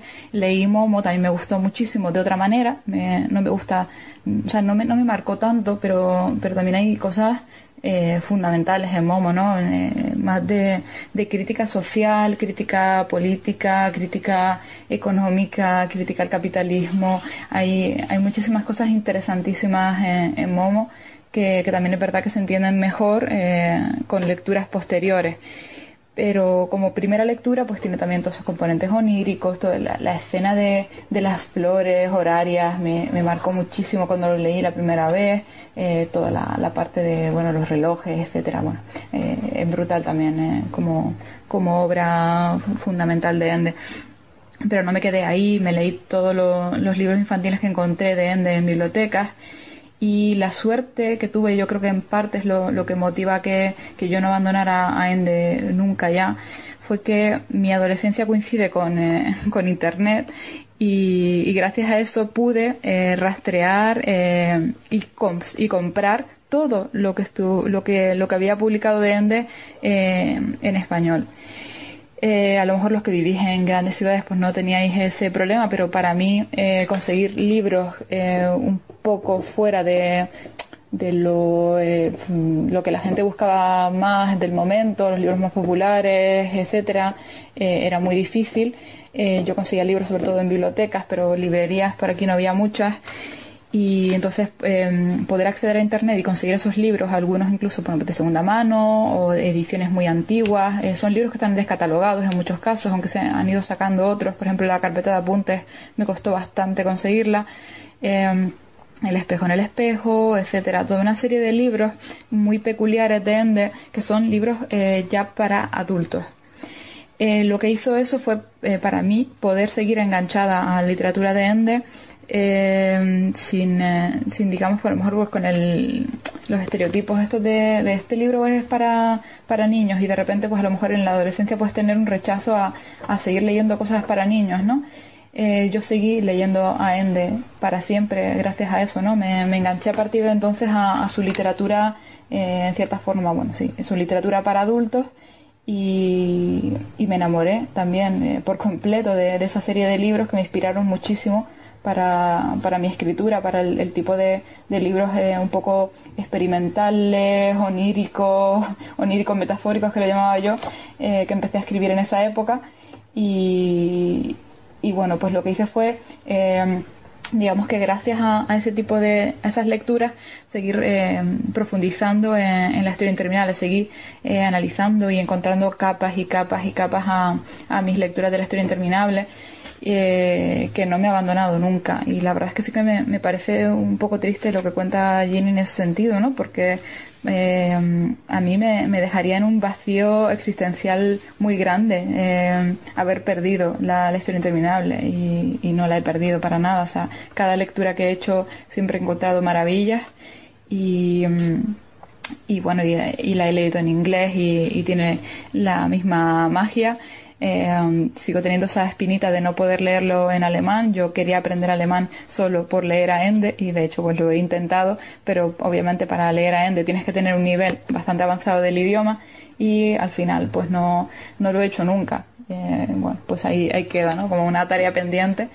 Pero bueno, pues por lo menos el inglés que sí que soy casi bilingüe, pues, eh, pues sí puedo hacer esa lectura comparativa y me ayuda un poco a contextualizar determinados elementos para, para ver eh, qué, sería lo, más cercano a la, a la versión original. Mm, ¿Qué más puedo decir sobre, bueno, como ya he comentado otros libros de Ende, ¿no? Que pues tuve la, la suerte de poderlos conseguir todos. Y, luego aparte pues colecciono ediciones de la historia interminable, de Momo también. Y bueno, de, de cualquiera en realidad, si lo- los consigo, pues obviamente eh, si los veo en algún sitio me los compro. Pero sobre todo colecciono ediciones de la historia interminable. Tengo pues ediciones muy distintas y tengo traducciones unas cuantas. Tengo traducción a polaco, a inglés, a, a japonés, a... Pues creo que traducciones son las que tengo por ahora, sí, me faltan muchas todavía. Bueno, alemán obviamente, pero es la versión original. Y mm, la mayoría de las ediciones que tengo tienen las ilustraciones, tienen los colores correctos.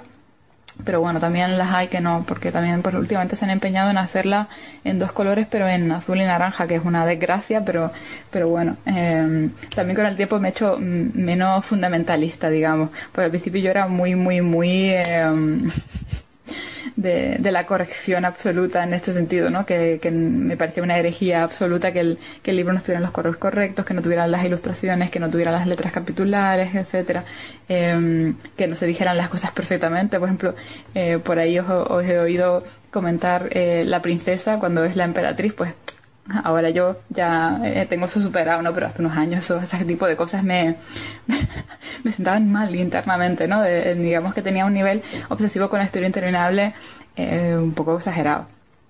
Y ahora pues estoy más tranquila en, en ese aspecto, ¿no? O sea, tengo como más, más claro, bueno, pues que es un libro y, y es un libro fabuloso, pero también hay otros libros fabulosos, o sea, estoy un poco más, más tranquila a ese respecto. Y de hecho, pues una de las cosas que, que dice la historia interminable es que la- el libro de los libros que te abre las puertas a fantasía no siempre tiene el mismo aspecto.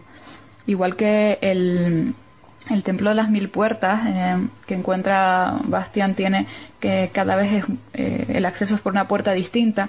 También el acceso a, a Fantasia es a través de un libro distinto cada vez para cada lector.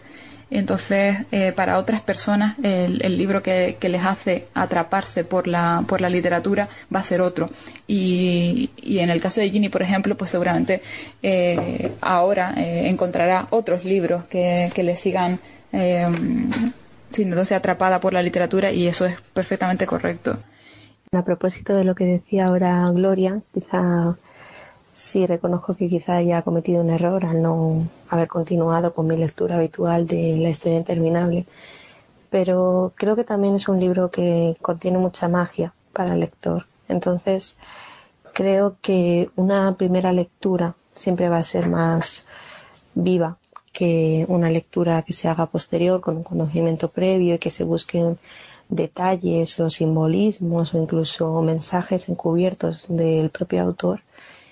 Y mm, yo personalmente, eso, llegó un momento en el que tenía tan interiorizada la historia que no necesitaba releer para volver a sumergirme en el mundo de fantasía.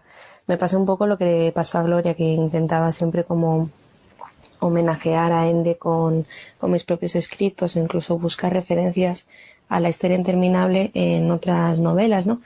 Recuerdo que hay una novela que me encantó de Justin Gardner que es El misterio del solitario, que también mantiene un poco ese esquema de la metaficción en el que un chico va viajando con su padre y se va como creando un mundo de, cartas y dentro de ese mundo pues el lector, el protagonista del mundo que él crea, crea a su vez otro mundo.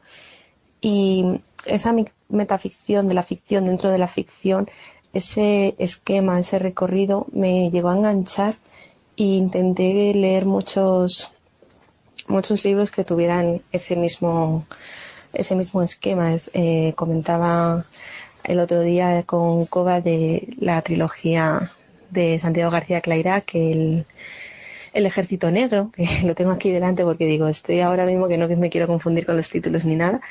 El Ejército Negro, pues no es exactamente dentro de un libro, pero también es metaficción porque el protagonista se, se mete dentro de sus propios sueños y, y bueno, esos, ese tipo de esquema durante mi infancia con la literatura de fantasía, a raíz de la historia interminable me empezaron a enganchar y me empezó a gustar. Entonces creo que sí es verdad que para mí marcó un antes y un después la historia interminable, porque al principio no me llegaba a imaginar que una historia de fantasía pudiera ser tan compleja o pudiera contener tanta información y tantas lecturas para todas las edades. Es verdad que es un libro, como decíamos antes, más orientado al público infantil juvenil, pero eso no quita que tenga lecturas y que se pueda abordar con una madurez y con una experiencia como lector independientemente de la edad que tenga la persona. Lo puedes leer a lo mejor por primera vez con 18 años, con 40 o con 5, pero esa primera lectura yo creo que siempre va a ser más especial que todas las que hagas después. Hay una cosa también, es verdad que a ciertas edades es más complicado apreciar ciertas lecturas, pero yo creo que ni siquiera solo eso. Eh, a ver, primero hay ciertas lecturas que las puedes hacer de forma analítica y otras que a veces necesitas que te las expliquen un poquito, ¿no? Y luego hay una que yo creo que ya no es una cuestión de edad, sino de experiencia, que es la que comentaba antes de, la vivencia del escritor, ¿no? De cómo el escritor vive entre la realidad y fantasía, ¿no? Y, e incluso cómo se enrarece, cómo necesita regresar. Y creo que esta lectura eh, es mucho más difícil de entender si no hemos, eh, si no hemos experimentado esa sensación de escribir y de quedarnos atrapados en nuestro mundo de fantasía o de necesitar entrar en él de nuevo y todo esto. Y además es que es una cosa que sucedió, curiosamente, le sucedió a Ende, ¿no? Que es que cuando empezó con esta historia, pues él pidió, eh, bueno, pues le pidieron un, un, argumento, ¿no? Entonces él, pues tuvo esta idea que es verdad que es genial cómo nos hace sentirnos partícipes de la historia, que es que un niño empieza a leer y, se da cuenta de que está viviendo, está leyendo su propia historia, ¿no? Pero después de bastante tiempo y aparte de que eh, había pedido una edición súper super cara que tenía que tener en unos engarzados en madreperla y una cubierta de piel, no sé qué, bueno, tuvo ciertas peleas, digamos, con los editores por esto. Estaba que no lo, que no lo acababa, que no lo acababa. y entonces eh, ya por fin el editor le dijo, oye, ¿qué pasa? Y le dijo, mira, es que me pasa una cosa, es que no soy capaz de sacar a Bastian de fantasía, ¿no? Porque es que en realidad era él el que no podía salir de fantasía, se había quedado pillado ahí. Y esto es una cosa que también sucede a la hora de escribir, ¿no? Y entonces hasta que él dio vueltas y todo esto, creo, si no recuerdo mal, que tuvo la suerte, entre comillas, de que cayó una gran nevada que le detuvo aislado y como entonces no había internet, pues se tuvo que dedicar a escribir y a darle vueltas y por fin logró, logró sacar a Bastian y salir él mismo de ahí, ¿no? Pues esta, por ejemplo, es una lectura que creo que es una lectura específica para escritores y para ciertas experiencias literarias.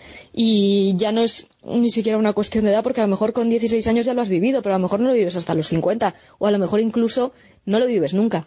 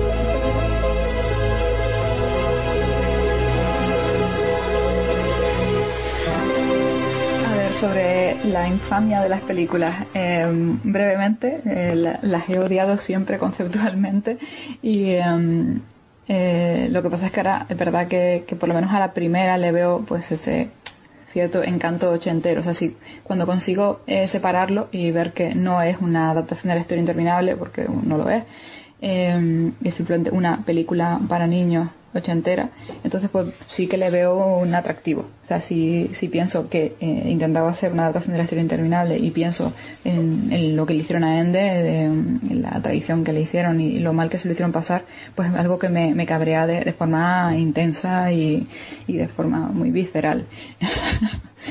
eh, es algo que, llevo arrastrando siempre, ¿no? Eh, a ver, la cuestión es sobre todo es que, claro, yo eh, ya era totalmente fan mm, acérrima de, de Andy de, del libro antes de ver la película, con lo cual a mí ya me, me molestó eh, la primera vez que la, vi porque había fallos fundamentales, ¿no? Que, que tampoco eran tan complicados de hacer, o sea, por ejemplo, eh, que Atreyu fuera verde no me parece tan loco, o sea, supongo que maquillaje corporal se podía haber usado. Em, y eso que Atreyu para mí es lo mejor que tiene la película, o sea, porque que el niño verdad que lo hizo muy bien, eh, bueno, pues eh, lo que tiene, ¿no? Eh, por ejemplo, también la, la niña de la emperatriz infantil también hizo un gran trabajo, aunque tampoco tenga el aspecto correcto de la emperatriz infantil, pero son determinadas cosas que, que tienen un pase, luego hay otras que no lo tienen. Claro, o sea, es que hay cosas fundamentales. O sea, el, hecho de que, no estuviera la. que eliminaran escenas que son fundamentales. O sea, por ejemplo, mm, no está la, la montaña errante, con lo cual eh, la escena, el capítulo que da título al libro no está presente. Eh, ese final, ¿no? Que, que no tiene ningún sentido, o sea, que, que Fuyur pueda ir a, a, la Tierra no tiene ningún sentido con, con la trama y son cosas que, que en su momento a mí me cabreaban. Eh, ahora es verdad que lo, ya digo que, que lo, re- perdón, que lo relativizo, todo y, y ya me da un poco igual, pero en su momento eran cosas que me sentaban profundamente mal. ¿Qué más? Es que, em, como curiosidad, eh, yo vi em, vi antes la segunda película, incluso, porque la segunda la vi en el cine y me acuerdo salir muy cabreada por lo que habían hecho en general con todo, porque era un despropósito. La segunda es que ya no me acuerdo bien porque hace mucho tiempo que no la he vuelto a ver porque que son, me cuesta, me ha puesto un, un esfuerzo eh, personal eh, el ponerme a verlo eh, sin, sin enfadarme, ¿no? O intentando tomármelo un poco a guasa y me tocó un poco preparar para ello. Entonces, eh, pero me acuerdo mucho de, de que eso no tiene ningún sentido, ¿no? Porque si la primera ya se salta casi todo, la segunda eh, bueno, se lo inventaron absolutamente todo. O sea, lo que hacen con Shayide eh, en el- la segunda película es... mm, a mí me sentó muy mal, eh, ya en su momento, o sea, muy, siendo muy pequeña, me, me sentó muy mal porque Shayide era mi personaje favorito desde pequeña. y mm, que luego, pues, eso sí, en el siguiente, si os hablo de, de los personajes, pues a lo mejor podemos hablar de, también ¿no? sobre las lecturas, ¿no? Porque eh, me gustaba tanto y, bueno, con, con las lecturas con- actuales, ¿no? Ya tiene, tiene como otras, otras visiones sobre, sobre el personaje, ¿no? Porque, por ejemplo, eh, yo de pequeña pues no podía ver todos esos elementos como de, de femme fatal que, que tiene Shayide y aún así, bueno, pues eh, el personaje me gustaba mucho. Pues sobre las películas eso, ¿no? Ya te digo que ahora las puedo ver, aunque me, me molesten en cierta forma, pero, pero sí fueron un despropósito absoluto. También eh, siempre he pensado que realmente eh, el problema es que la historia interminable no es traducible a audiovisual, sobre todo porque ese juego fundamental en el que el lector se ve eh, reproducido por un lector que está dentro del libro y existe ese juego, esa metaliteratura, eh, es imposible con el, con el audiovisual. Eh, tendría que ser una persona que eh, pone una película para, para que ese juego funcione. Em, eso por un lado. Y por otro, el tipo de, de literatura onírica eh, llena de, de simbolismo. eh, es- creo que no es traducible a, a cine, por lo menos no lo era de, de la forma en la que lo intentaron hacer eh, en absoluto. Siempre he pensado que la única persona que podría hacer una traducción eh, ligeramente, mm, bueno, ligeramente que, funcionaría a, cine sería Miyazaki, sobre todo, bueno, siempre lo he pensado, ¿no? Pero eh, sobre todo después de ver El Castillo Ambulante, que me, me gustó tantísimo, me pareció que, que sería la única persona que podría acercarse, aunque no hiciera una, una adaptación tampoco eh, fiel, porque las adaptaciones realmente tampoco tienen que ser eh, súper fieles, porque es otro género, ¿no? Es otro otro formato y, por eso es una digo que es una traducción, ¿no? Porque es acercarte a la esencia de, del libro, pero nunca va a ser lo mismo y no tiene por qué serlo, pero por lo menos tiene que respetar la esencia mínima, cosa que la película que hicieron eh, pues no lo hacía para nada y de ahí normal el enfado de, de los lectores y el enfado del mismo Ende. Lo que hay. Y sinceramente espero que nunca más vuelvan a intentar hacer una traducción audiovisual eh, a no ser, como digo, que la hiciera Miyazaki.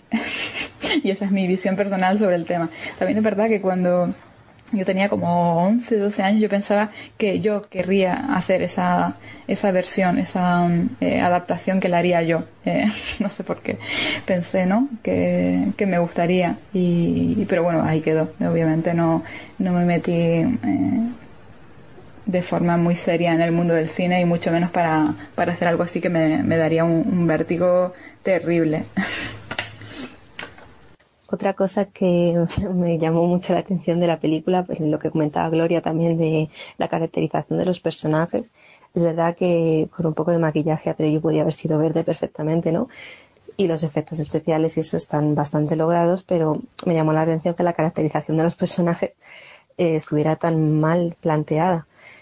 Sobre todo porque el protagonista Bastian es un niño con un sobrepeso y que ese sobrepeso es lo que le hace recibir acoso escolar y un poco lo que le empuja a meterse en el mundo de fantasía casi de forma eh, circunstancial, ¿no? De forma casual.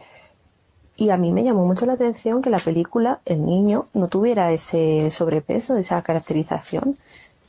Es que, no sé, me, me, me llamó mucho la atención al principio de la película, sobre todo que no se viera. Y me llegó a sentir incluso mal, porque mm, no creo que sea algo que no se pudiera buscar un personaje, o sea, un actor, perdón, con esas características.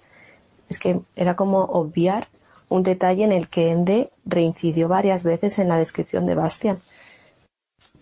Ay, sobre la peli. ¿Qué decir sobre la película de la historia interminable? Si solo me fijo en mis recuerdos, mm, es una de las primeras películas que de hecho recuerdo, porque la vi en un pase en el cine cuando yo era un verdadero canijo, no, no tendría más de cuatro o cinco años. Buah, me impactó sobremanera.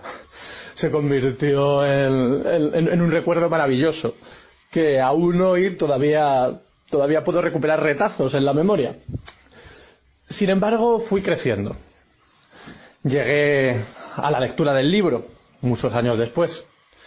Y desde aquel entonces eh, he decidido no volver a visionar la película de ninguna de las maneras porque creo que sería una forma terrible de destruir un bonito recuerdo de la infancia. Solamente hay que echar un vistazo a las opiniones que virtió eh, nuestro amigo Michael Ende para, para bueno, eh, saber lo probablemente fallida que es esa adaptación. No solo se centra única y exclusivamente en la primera mitad del libro, sino que además, bueno, en palabras del propio autor, introduce una cantidad inenarrable de plástico, cursilerías y malas decisiones de guion. Para que os hagáis una idea, Ende hizo todo lo posible para que su nombre no apareciese en ninguna parte en la propia película. Y, bueno, probablemente hizo bien. Como ya os digo, un recuerdo bonito de la infancia, probablemente basado en la falta de criterio que un niño de 4 o 5 años suele tener a la hora de abordar este tipo de análisis. Me voy a quedar con eso. Por cierto, sobre eh, infamias de las películas se me olvidó comentar lo que le hicieron a Fuyur, pero es que vamos, es que me parece tan obvio que ni lo digo. Eh, pues eso, o sea, se pasaron por todas las descripciones de- del libro, ¿no? De lo que es una especie de, dragón oriental y lo convirtieron en un perro. Y bueno, pues ellos entendieron que, así iba a gustarle más a la gente y se acabó, ¿no? Y pues eso es lo que tienen lo- los criterios eh, que tuvieron a la hora de hacer la película, ¿no? Que, es normal que, que a Ende y a, y a todos los seguidores uno nos molestara. Y ya está, solo un breve apunte sobre ese Fuyur perro que, que nunca me, me gustó en su momento, o sea que en su momento me enfadaba mucho y que ahora pues eh, como digo en general pues me, me enternece en cierta forma porque es una parte de mi, de mi infancia, aunque eh, lo sea de una manera retorcida. A ver, respecto a la adaptación, como yo os decía, en mi caso fue al revés, a lo mejor es distinto. A mí me encanta esa película, me parecía divertidísima de pequeña y creo que me la sé de memoria. O sea, me parece que, que, que, a ver, yo entiendo la idea de que cuando uno ha leído el libro y luego ve una historia y no la ve adaptada como esperaba, siempre es una decepción. Pero también creo que es una gran forma, una buena película, muchas veces de animar a la lectura, ¿no? Yo no creo que sea eh, una adaptación horrorosa, sino que lo que pasa es que es que este libro tiene demasiado contenido como para poder ser adaptado. Entonces, bueno, pues hicieron una parte, tomaron una parte de esto y bueno, hicieron lo que, digamos, buenamente pudieron con ello y además, como decía, se centraron un poco en la parte más infantil y de, y bueno, de aventuras. Mm, Entiendo que Ende se cabré, me parece que también es una cuestión un poco de inexperiencia. ¿Qué tienes que hacer si no quieres que, que tu obra se haga con una adaptación terrible cuando pase al cine? Bueno, varias cosas. Lo primero que tienes que hacer es mirar muy bien que no hayas cedido los derechos cinematográficos a tu editor y que los pueda ceder él directamente. Eso es importante. Pero luego, además, a mí me parece que lo, lo suyo es intentar que seas tú el guionista de esta historia. El ejemplo que me parece que está bien adaptado dentro de que el final es diferente, es mucho más corto y es una adaptación abreviada y resumida, podría ser Entrevista con el vampiro de Anne Rice, donde Anne Rice es la guionista. Y eso que el final no tiene nada que ver. Pero, pero está bien adaptada, no como por ejemplo La Reina de los Condenados que la adaptaron sin ella, ¿no? Bueno, eso sí que es para tirar a alguien al Vesubio, pero bueno, no me voy a ir por ahí. Entonces creo que lo suyo es eso, si uno es muy celoso de su obra, tiene que estar metido en el proceso de adaptación. Por ejemplo, la de Guerra Mundial Z, el propio autor dijo que, bueno, que le había cedido los derechos y que ya está, que de parecido tenía solo el título. Aunque, bueno, también está luego el doble filo, ¿no? Pues mirad el guion que hizo Pérez Reverte para La Triste, que al final nos quedamos todos perdidos en qué demonios pasaba porque quería englobarlo todo en una, en una sola película.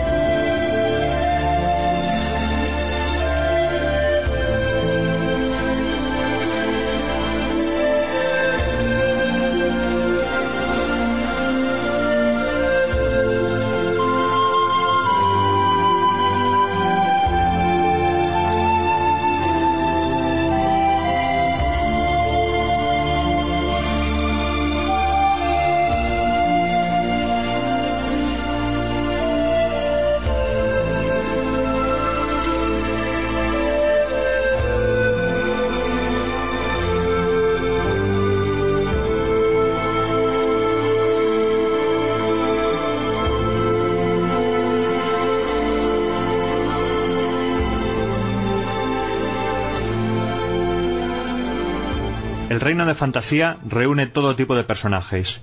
Trolls, centauros, elfos, pesadillas, caballeros medievales, eh, guerreros, princesas, brujas, lobos. Bueno, y todo tipo de criaturas que puedan salir de la imaginación. Vamos, de la fantasía humana.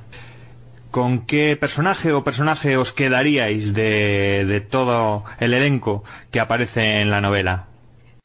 Pues sin duda yo de todos los personajes propios de la literatura de fantasía que aparecen en, en la novela, yo me quedo con el dragón, sin duda.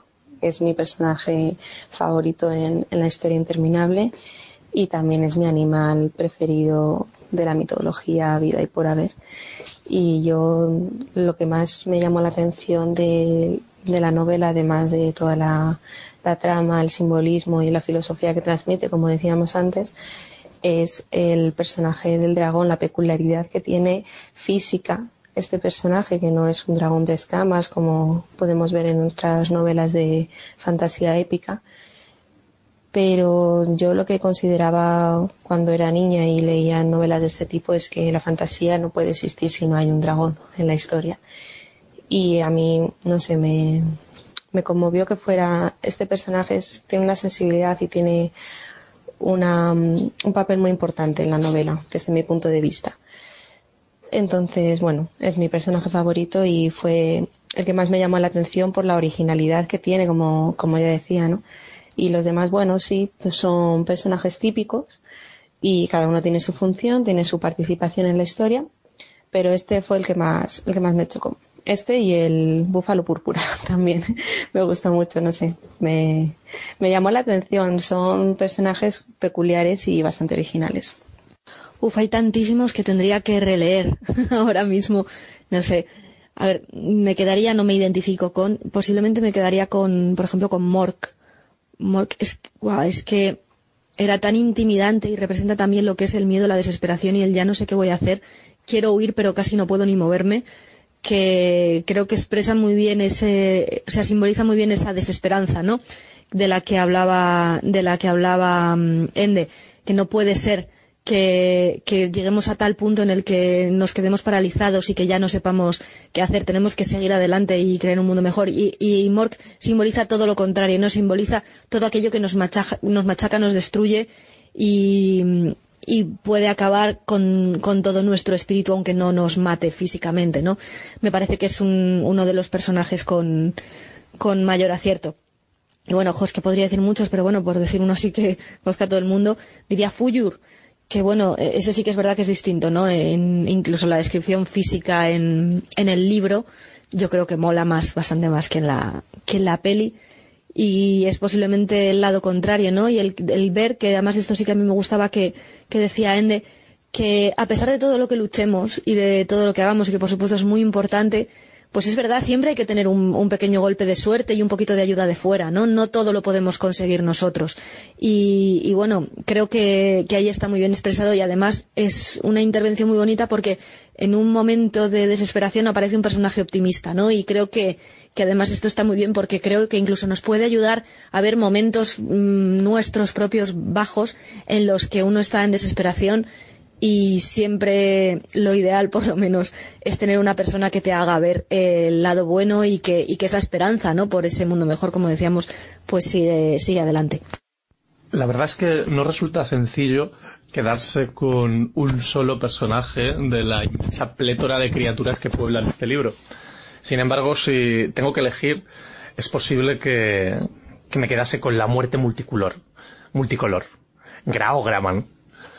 Ese, león inmenso, la, primera creación de Bastian, un león eh, con un pelaje increíble que cambia de color con cada duna que atraviesa.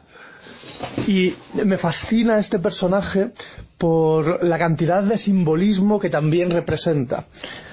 En- en- a lo largo de los, de los días, cuando, cuando el sol luce, el león eh, posee inmensos poderes y sin embargo, en su propia vida, lo- todo lo que hay a su alrededor se, se convierte en ceniza y muere.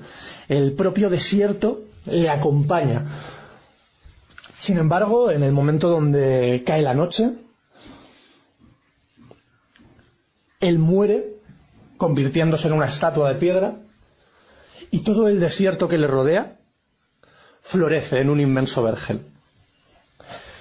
Esta idea de, la muerte que trae la vida, la vida que trae la muerte, esta, estructura cíclica, la verdad es que siempre me ha resultado apasionante. Una, criatura increíble y es posible que, con él me quedase. Con Graograman, la muerte multicolor. Bueno, al hilo de lo que estamos comentando de los personajes, eh, una de las reflexiones que yo hice después de la lectura de la historia interminable es que los personajes de fantasía, al margen de sus apariencias y de su caracterización como criaturas mitológicas o personajes tipo de las historias de fantasía, eh, yo creo que cada uno representaba un sentimiento, una virtud, un defecto y también una, mm, un carácter diferente. Era como una materialización de todos los sentimientos y todas las emociones que puede sentir el ser humano. Atreyu, por ejemplo, eh, mm, me tenía, no sé, no enamorada, pero sí que era un personaje de cabeza que me inspiró luego mucho para hacer distintas historias ya cuando empecé a escribir. El viaje del héroe que hace Atreyu, esa valentía, esa tenacidad, ese sentimiento de responsabilidad que tiene por salvar a la emperatriz infantil. Luego también eh, la complicidad que existe entre Bastian y Atreyu, ese sentimiento de Atreyu se traslada a, a Bastian y él empatiza de alguna forma con el protagonista de la historia, como nos pasa a todos cuando leemos un libro que nos atrapa, eh, llegamos a, a intimar de alguna forma con el protagonista y sentir esa, esa conexión, ¿no? Y a mí me pasó un poco también con Atreyu. Yo no odiaba a Bastian, pero no tenía simpatía con él. Yo, el protagonista de la historia para mí era Atreyu. Y el hecho que Bastian, el, el hecho de que Bastian está en la historia, ese personaje, simplemente es una conexión del lector real con el mundo de fantasía. Es como un reflejo que empuja al lector eh, mediante unos pasos que va estableciendo el personaje de Bastian a introducirse en el mundo de fantasía.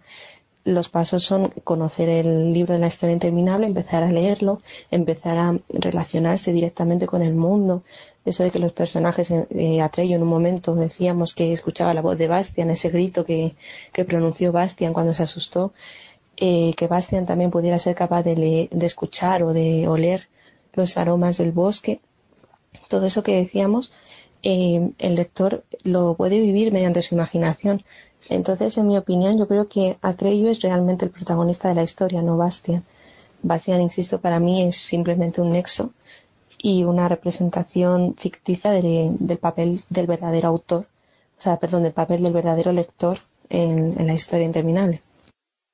Otra curiosidad que me acuerdo ahora eh, respecto a, este tema de, las páginas rojas y las verdes, que para mí es otro elemento fundamental que, pasó a, a ser parte de mi, mi imaginario personal. Eh, digamos que yo toda la literatura siempre la, la he visto de esta forma desde, desde la lectura de la historia interminable. Eh, digamos que tengo esa especie de sinestesia eh, nacida de, de la historia interminable. Y, mm, y bueno, para mí, pues eso, la, la escritura realista siempre es roja y la, la fantástica siempre es verde, ¿no? Eh, de esta forma. Y, mm, y una cosa que me pasaba es que eh, cuando hice esa primera lectura del libro, con seis años, a mí realmente la historia de Bastián me interesaba bastante poco. Eh, sus fragmentos, digamos que me molestaban. Eh, eso sí que es un cambio que para mí sí que lo, lo recuerdo con mucha claridad que más adelante, eh, en siguientes lecturas, sí supe apreciar las partes de Bastian y sobre todo el tema de que él también eh, quisiera, eh, bueno, o fuera escritor, ¿no? Ya desde pequeño, que, que le, gustara escribir historias, eh, aunque no las terminara, que también es ese mal que tenemos muchos. Eh, esa parte yo aprendí a, a valorarla más tarde. Pero en la primera versión, digamos que esos pasajes que se intercalaban de él me molestaban. Yo quería que me siguieran contando la historia de Atreyu y sus aventuras.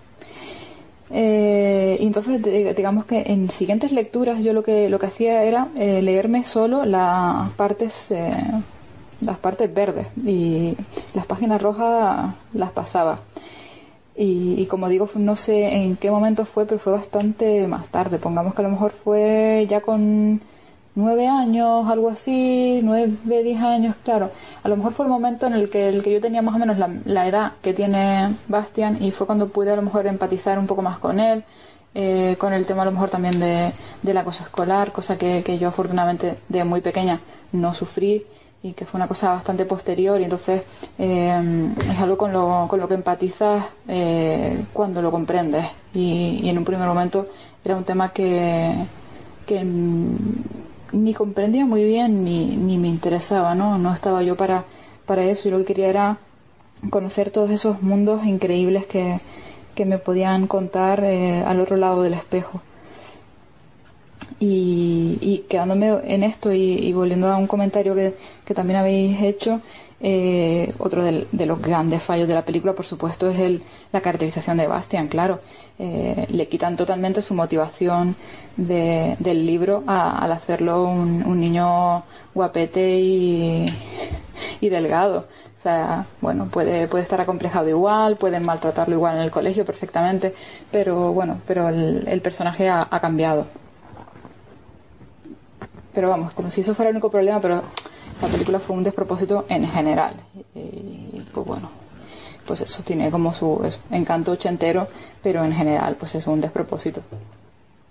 A propósito, quería hacer un pequeño inciso a la cantidad de información que tiene Gloria sobre la estrella interminable. Ese amor que tiene por, por este libro me parece admirable, en serio. O sea, toda esa colección y esa tenacidad, esa existencia de conseguir las mejores ediciones, ese sentimiento de perfección, de me encanta. Es que eso es lo que tenemos que intentar inculcar a los siguientes lectores, a las siguientes generaciones con la historia interminable o con cualquier libro, ¿no? Ese, ese amor por, por la literatura, por un ejemplar, por la historia interminable en este caso, que roza incluso el fanatismo en el buen sentido, de la admiración hacia un escritor, hacia una historia que te atrape de, de tal forma que dediques gran parte de tu vida a saber más sobre cómo la creó, cu- curiosidades o distintas versiones, coleccionarla en distintos idiomas.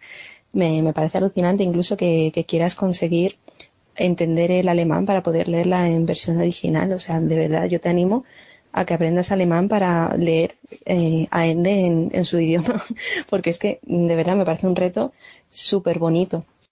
A ver, os voy a contar un poco más, aunque esto me da un poco como de, de vergüenza porque es un poco como obsesivo, un poco loca, pero eh, bueno, cada cual tiene sus obsesiones y hay gente que su obsesión es el fútbol y parece que está normalizado y no pasa nada. Pues mi obsesión siempre ha sido Ende y ya que estamos en un entorno seguro en el que nadie me va a mirar mal por ello, pues voy a contaros un poquito más del tema.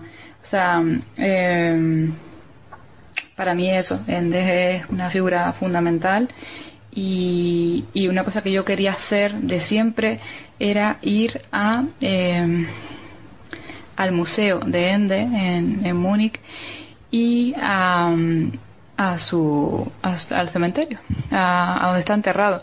Porque obviamente lo que yo quería cuando era pequeña era conocerle en persona y daba por hecho que iba a conocerle en persona, ¿no? Porque todavía estaba vivo. El problema es que Ende se nos murió muy, muy joven, que podía haber escrito todavía tantísimo más, que es una pena. Cada año cuando, cuando es el aniversario de, de la muerte lo recuerdo y me da una pena brutal porque todavía podía estar escribiendo, ¿sabes? Y, y nos hemos perdido tantas cosas y me encantaría saber qué, opinaría él con esa mirada tan lúcida que tenía eh, sobre el mundo que tenemos, su mirada sobre, sobre Internet, por ejemplo, sobre, bueno, pues en general sobre el mundo que, tenemos y sobre em, la contaminación, el cambio climático, etcétera, que eran temas que, a él le, importaban mucho. Eh, de hecho, bueno, eh, él tiene un pequeño relato que habla sobre la, la Tercera Guerra Mundial y lo que dice es que, ya estamos en, la Tercera Guerra Mundial hace mucho tiempo, ¿no? Simplemente que es una, guerra temporal que estamos cometiendo eh, nosotros, esta generación actual, contra las generaciones futuras eh, al destrozar el planeta, ¿no? Eh, hay determinados aspectos de, filosofía básica de Ende, de su ética personal, que, han moldeado mi propia ética y, y bueno, pues la verdad es que afortunadamente hemos, hemos, hemos estado de acuerdo en, en- en los temas eh, según eh, me he ido formando eh, he ido viendo que, que me sigue me sigue atrayendo muchísimo la, la forma de, de, de- de ver el mundo y, y hemos seguido en, en esa armonía. Y como digo pues eso para mí era, era muy importante hacer ese peregrinaje laico. Eh, a, ver la, la tumba de Ende y tuve la suerte de poder hacerlo un- una vez que fui a visitar a una amiga que estaba de, de Erasmus en Alemania y bueno, la pobre la, la estuve volviendo loca para, para encontrar ese sitio porque la verdad es que no era muy fácil de, de encontrar. Incluso una vez que encuentras el cementerio, que es enorme y es precioso porque es un bosque, o sea, es como, ¿dónde te gustaría que te enterraran? Pues ahí, o sea, desde luego, eh, Ende tenía muy, muy buen gusto, como, como artista en general y, y- encontró, bueno, de- eligió un muy buen sitio donde, donde descansar. Eh, bueno, como digo, es un, es un bosque donde la gente va a pasear. De hecho, cuando fui allí, pues había gente yendo en bicicleta, gente paseando, había banquitos, había ardillas, porque, porque digo que es como un bosque y, en medio pues hay tumbas. Y, y bueno, nada que ver con, con cementerios horribles que podemos tener por aquí. Em, lo que pasa es que es enorme, enorme. Entonces eh, me costó mucho y, y llegaba un punto que se me está haciendo tarde y parecía que no iba a encontrar la tumba. Entonces para mí fue como una especie también de, de caminos del héroe o de, de búsqueda. Eh, aparte es muy significativo porque una de las puertas que tiene el cementerio tiene las esfinges mirándose una a la otra, que vamos, que yo sepa no tiene nada que ver con Ende, es una simple casualidad, imagino. Eh, pero ahí están, ¿no? Y fue por la puerta por la que yo entré y aquello ya me marcó muchísimo. Y, y ya digo, no sé, que estuve buscando por todo el cementerio, no, no encontraba la tumba y parecía que ya no la iba a encontrar y que íbamos a tener que irnos y, y habría, fa- había fracasado. Y, finalmente eh, vi como un destello verde, verde encima, ¿no? Muy hacia, hacia el fondo. Y, y ahí estaba, ¿no? Eh, esa tumba que lo único que sabía yo era que, que era de bronce y que tenía como unos, unos eh, unas estatuas bastante curiosas y, una vez que la ves te, te emociona de una forma, todavía me emociono, ¿no? Ahora recordándolo, pero vamos, cuando llegué allí fue brutal. Eh, tiene pues toda una serie de simbolismos eh, relacionados con, con su obra y, una de las cosas que tiene es la, la frase no tengas miedo en, en alemán eh, sobre la, la sobre la tortuga, ¿no? Que, que es bueno eh, un, alima- un animal que, que Ende valoraba muchísimo eh, como puede verse, ¿no? Eh, tanto en La historia interminable como en Momo. Y, y ahí pues eh, toda una serie de, de pequeños elementos en esa tumba y había flores, me acuerdo que, que había bastantes flores y había como regalitos, como conchas, a la gente había dejándole detallitos y era muy emocionante. Luego el, el museo de, de Ende eh, también era muy bonito porque es como un castillo y, tenía toda una serie de, elementos de él, su, tenía sus libros, tenía un armario que había pintado para, para su madre, había un cuadro de su padre, que también toda esa parte también a mí me, me interesa muchísimo porque también la, la obra eh, pictórica de su padre también siempre me, me ha interesado mucho y la, la he estudiado. Em, y, y, bueno y su, su relación histórica no también con, con el nazismo etcétera que, que también se comentaba eh, también es muy muy relevante y todo eso también se puede ver un poco eh, en, la, en la exposición Eh, me quedaba por ver el pequeño museo que también había en su pueblo pero resulta que, que este año lo han cerrado así que en fin no lo sé si más adelante lo abrirán de nuevo o qué y sí, claro, me queda pendiente aprender alemán en algún momento solo por amor a Ende. Y hasta aquí dejo esto.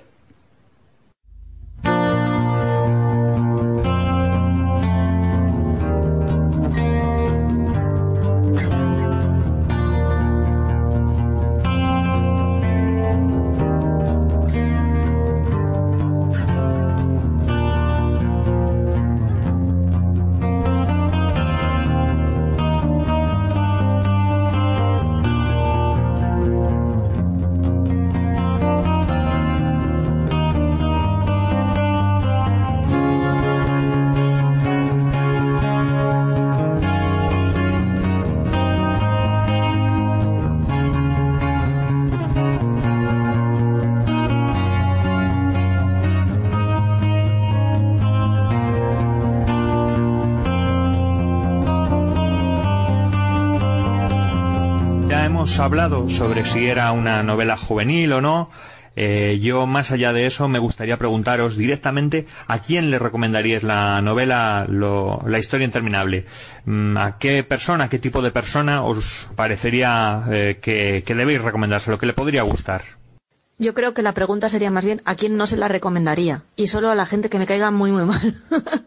creo que es un libro que, que de verdad creo que tendría que leer todo el mundo y que, y que además me da mucha rabia que a veces parece que cuando algo es de fantasía parece como que no es tan importante. Anda ya, venga, por favor. Esto es algo que, que debería conocer todo el mundo y además leer varias veces. Así que a quién se lo recomendaría, pues, pues eso. No se lo recomendaría a si se me ocurriera algún enemigo, únicamente. Pues sobre esta pregunta de a quién se la recomendaría, es que opino igual que Koba, o sea, va a ser muy, muy sencillo, o sea, yo se lo recomiendo a todo el mundo, soy la más pesada del universo. De- bueno, de hecho en los últimos años me he cortado bastante ya no soy tan pesada, no, no estoy siempre diciéndole a todo el mundo esto, eh, pero vamos, antes sí lo hacía. Eh, igualmente, a cualquier persona que para mí sea muy importante, mm, si sé que no ha leído La historia interminable, aprovecho algún cumpleaños lo que sea, no sé qué, y se lo regalo. O sea, se lo he regalado a bastante gente y todos me lo han agradecido y, y lo han sabido valorar. O sea que también es eh, un tipo de persona, o sea, tienes que tener como una, por lo menos una sensibilidad, un interés por, por el arte, eh, unos mínimos, ¿no? Pero, pero vamos, a cualquier persona mm, yo creo que, que le, le ayuda a, ser mejor persona, por lo menos de alguna forma, y si no, pues por lo menos a, a- a pasar bien el, el tiempo que lo está leyendo. Luego ya, pues eso, la- las capas que, que quiera eh, ver más o menos, pues dependerá de, de su interés, lo que sea, pero por lo menos una primera lectura satisfactoria va a tener. Pues fíjate que yo lo veo una pregunta muy complicada. Eh, yo creo que es un libro tan, tan delicado, tan especial, que sí es verdad que me gustaría recomendárselo a cualquiera. Yo creo que todo el mundo debería tener un acercamiento de una forma u otra hacia la obra de Ende. Pero yo es que no soy partidaria de obligar a la gente a leer un libro o insistir en, en que lo tengan que leer. Yo creo que, bueno, de recomendarlo no diría directamente léete este libro porque te va a gustar, sino que yo creo simplemente que con esta conversación que hemos estado manteniendo durante un buen rato sobre la obra de Ende, eh, cualquiera que nos esté escuchando, si no lo ha leído, lo va a leer. Y, y bueno, si hay alguien que tenga cierta curiosidad por el mundo de fantasía, por todas estas segundas lecturas que estamos planteando esos análisis que se podrían sacar, mm, le animo a leerlo.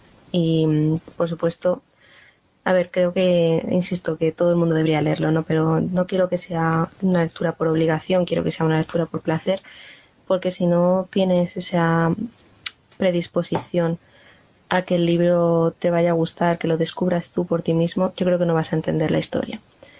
Entonces, bueno, yo lo dejo la puerta abierta. Quien quiera leerlo, que lo lea y quien se lo quiera perder, pues que se lo pierda. Y sé que, no sé, yo pensando también un poco lo que ha comentado antes Coba de, del taller de literatura, eh, siempre me imaginé cuando en un futuro ya esté dando clase y con los niños y eso, hacer un ejercicio. Por supuesto, le, les invitaría a leer a Ende y en los que lo quieran leer, pues siempre me imaginé hacer un ejercicio en el que me contasen qué nombre le pondrían a la emperatriz infantil. Yo tengo mi nombre, es algo que no le he contado nunca a nadie. Yo le puse un nombre y, y bueno, personalmente el nombre de Bastián no me gustó para nada. Me pareció apropiado para la historia, pero yo tenía el mío y el mío me gustaba más.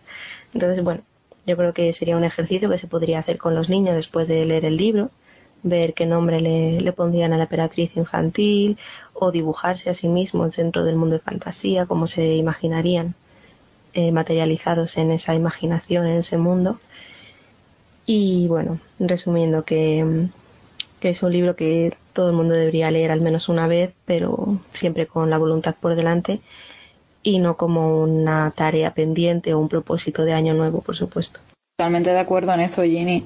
Pero es que ya no con la historia interminable, cualquier libro, desde que deja de ser eh, una decisión personal y, y una cuestión placentera, se convierte en un en algo horrible. O sea, es que la lectura nunca puede ser una imposición. Creo que en eso eh, estamos todos de acuerdo, ¿no? Que, que la lectura siempre tiene que ser eh, algo que, que nazca de, de un deseo interior y, y por supuesto pues lo mismo con, con Ende. Eh, no lo sé también de- depende mucho de, de la edad. Eh, es verdad que yo he conseguido que, que haya gente que, que lea a la historia interminable siendo bastante mayores y, les ha gustado pero la experiencia tiene que ser muy distinta y eh, me cuesta empatizar con, con, con cómo se siente al leer la historia interminable de mayor Em, como hay gente por aquí que sí que tiene esa experiencia, pues, eh, pues eh, me quedo con, con su, su visión de, del tema y me parece muy enriquecedora, pero tiene que ser tan distinto.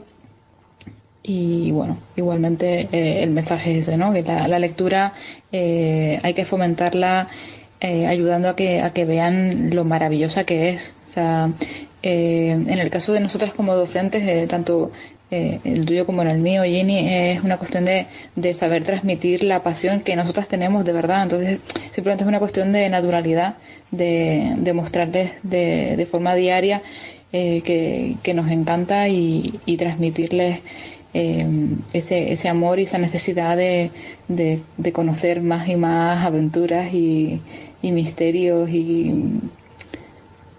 y tantísimas maravillas que, que hay en, en la literatura.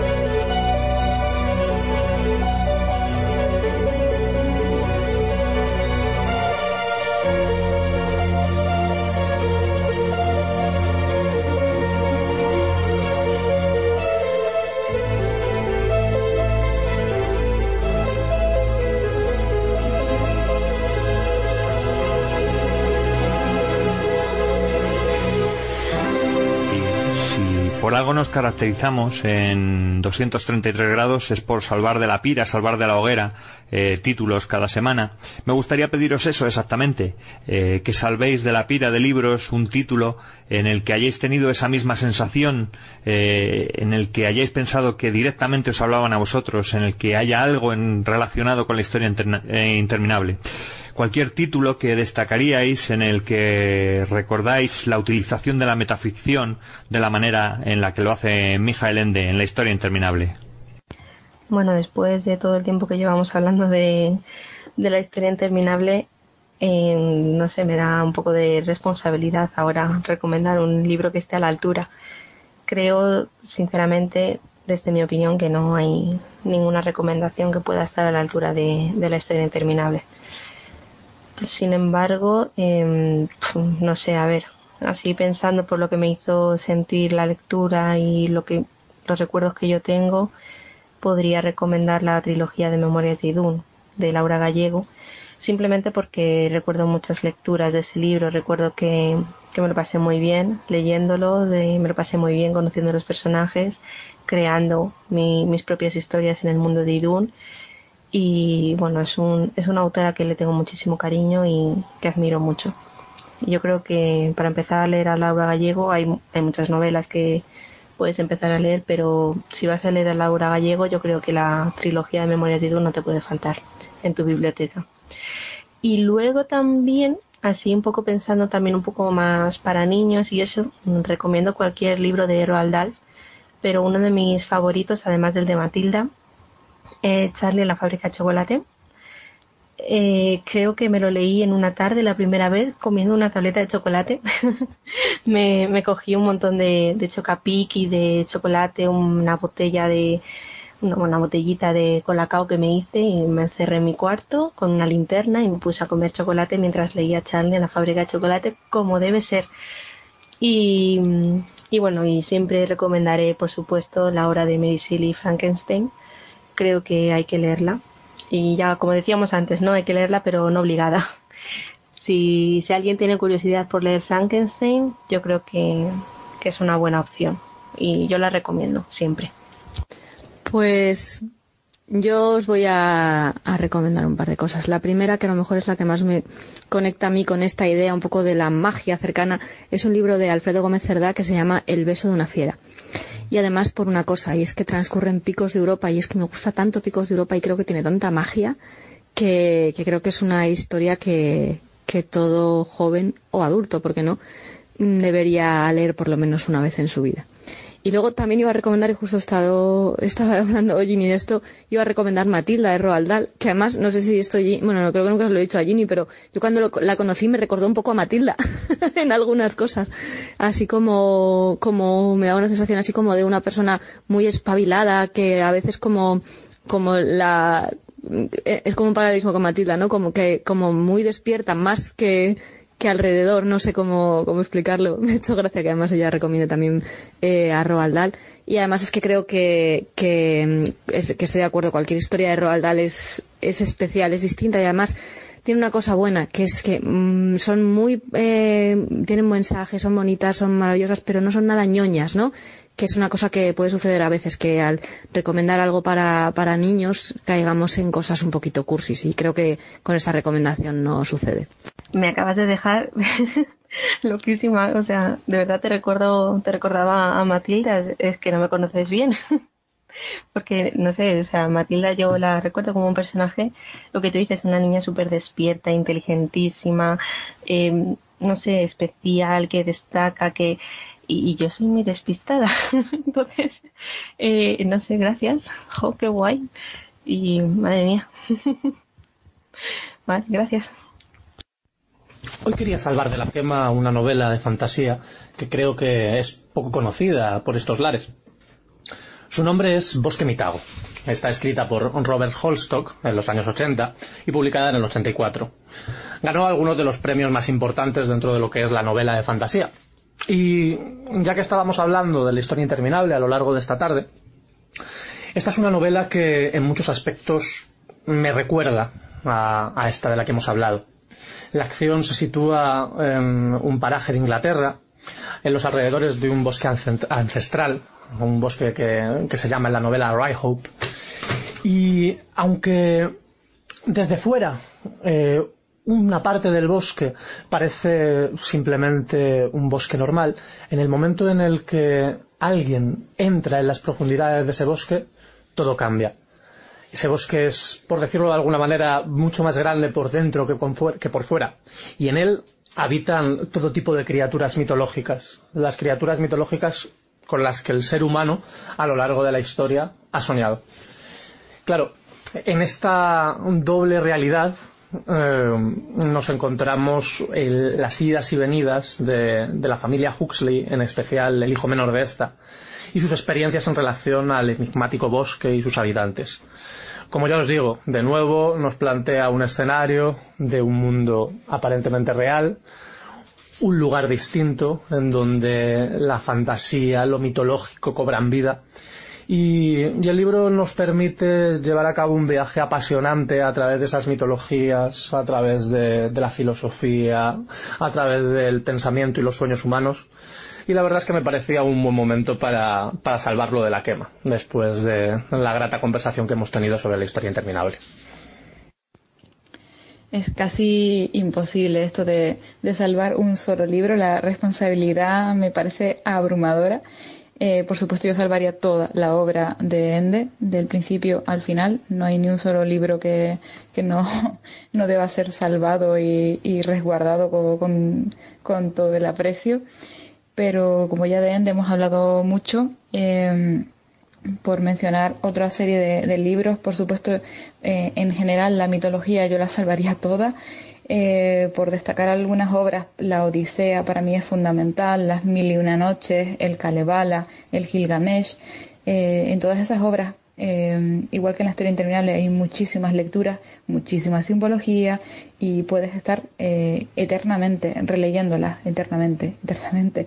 Así que, bueno, pues con esas ya nos podríamos quedar, pero ya que habéis mencionado a, a Roald Dahl, a mí me gusta también muchísimo y me parece que, es otra es otra de esas figuras junto a Ende que, que entendieron muy bien cómo es escribir buena literatura para niños y, una literatura que, que pueden leer los adultos perfectamente.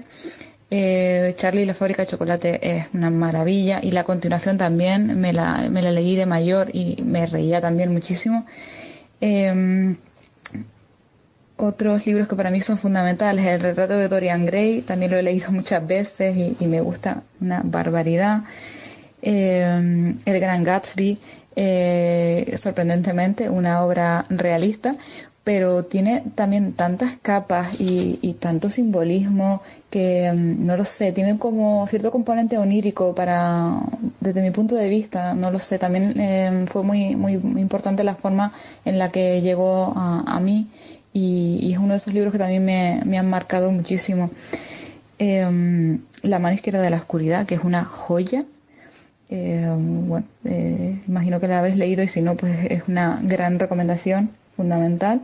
Y por pensando ver algo un poco más contemporáneo, El genio y el golem, que lo leí hace, bueno, el verano pasado y me maravilló. Es eh, lo que me gustaría a mí poder hacer, eh, el, tipo de literatura que me gustaría hacer, que, que mezcla eh, literatura histórica con fantástica y, y tiene también muchísimas capas de, de simbolismo y de mensaje y, y aparte pues está escrito con una prosa preciosa y, y tiene unos personajes maravillosos y, juega muchísimo con, con la mitología también y bueno con las mil y una noches y con, con el folclore de distintas culturas, etcétera. Y ahí mis recomendaciones y hasta la siguiente.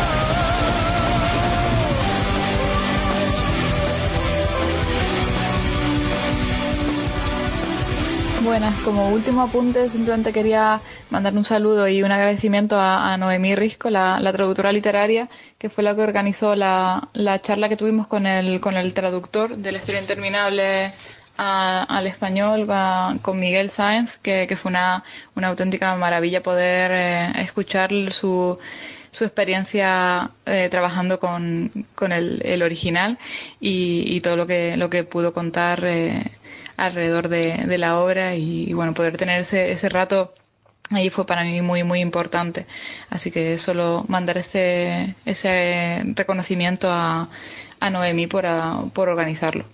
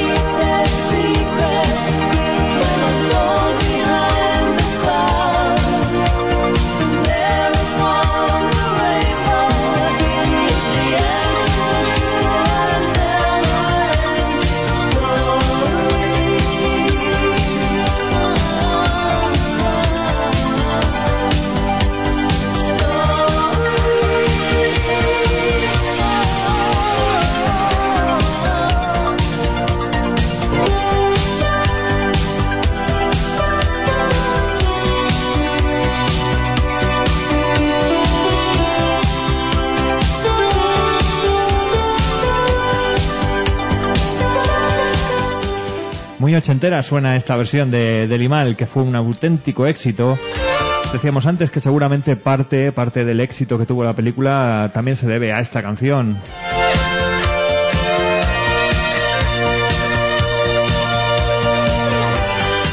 Bueno, pues muchísimas gracias a los cuatro porque ha sido ha sido una charla estupenda. Hemos aprendido un montón de cosas. Nos ha encantado saber sobre sobre ese cementerio en el que está enterrado Mijael Ende. Es un viaje que nos hemos apuntado aquí y ese museo de, de Mijael Ende también. Mira, es un tema para un para un programa. Viajes, eh, viajes literarios, sitios a los que viajar que tengan tanto que ver con la literatura y este sería uno de ellos.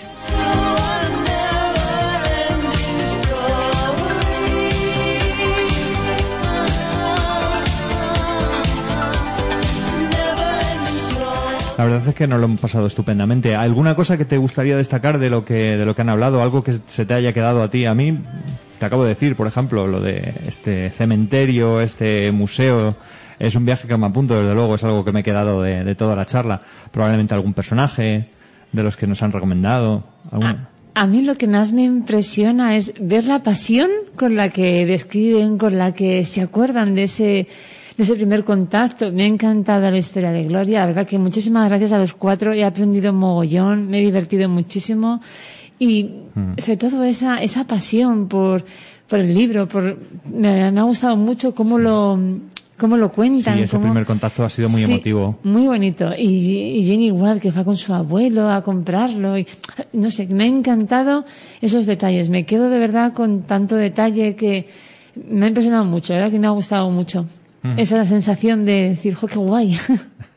Pues eh, voy a poner una escena de la que se ha hablado, de un personaje del que se ha hablado, de Mork, y esa escena que es, eh, sirve para explicar muchísimo del porqué de, en este caso también de la película, eh, muchísimo del porqué de, de la historia interminable, qué es, eh, qué es tan importante para, para el hombre, digamos, qué es tan importante eh, por qué es tan importante tener imaginación, cómo nos pueden manipular si no la tenemos, ¿no?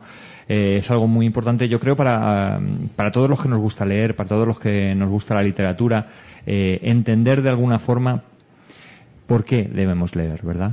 Es además algo que me han preguntado algunas veces, eh, por qué era tan importante un programa cultural, por qué es tan importante la literatura, la cultura. Y creo que, que de alguna forma esta conversación con Mork eh, contesta a esa pregunta. Por eso es tan impo- os lo voy a decir otra vez más. Por eso queríamos que sonara en el programa de hoy y que no se quedara fuera esta, esta pequeña, este pequeño corte, esta conversación con, con, entre Atreyu y Mork, que es ese, ese lobo que le va persiguiendo. Atrévete a acercarte más. Y te destrozaré.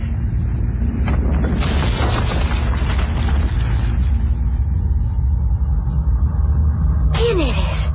Soy Mork. Y tú, quien quiera que seas, vas a tener el honor de ser mi última víctima. No moriré sin pelear. Soy un guerrero. Valiente guerrero.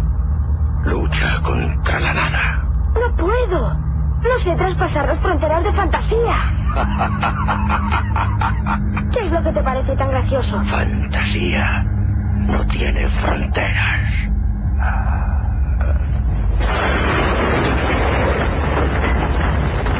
Eso no es cierto. Mientes. Pequeño necio. ¿Qué sabes tú del país de fantasía? Es el mundo de la fantasía humana. Cada parte de su reino, cada criatura suya, no es más que un trozo de los sueños y esperanzas de la humanidad. Por lo tanto, no tiene fronteras.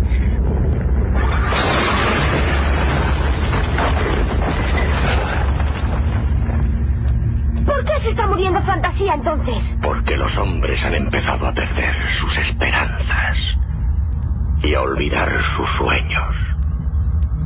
Por eso la nada avanza cada día más. ¿Qué es la nada? El vacío que queda. como una ciega desesperación que destruye este mundo. Yo lo odio y por eso ayudo a la nada. ¿Por qué? Porque las personas que no tienen ninguna esperanza son fáciles de dominar. Y quien tiene el dominio, tiene el poder.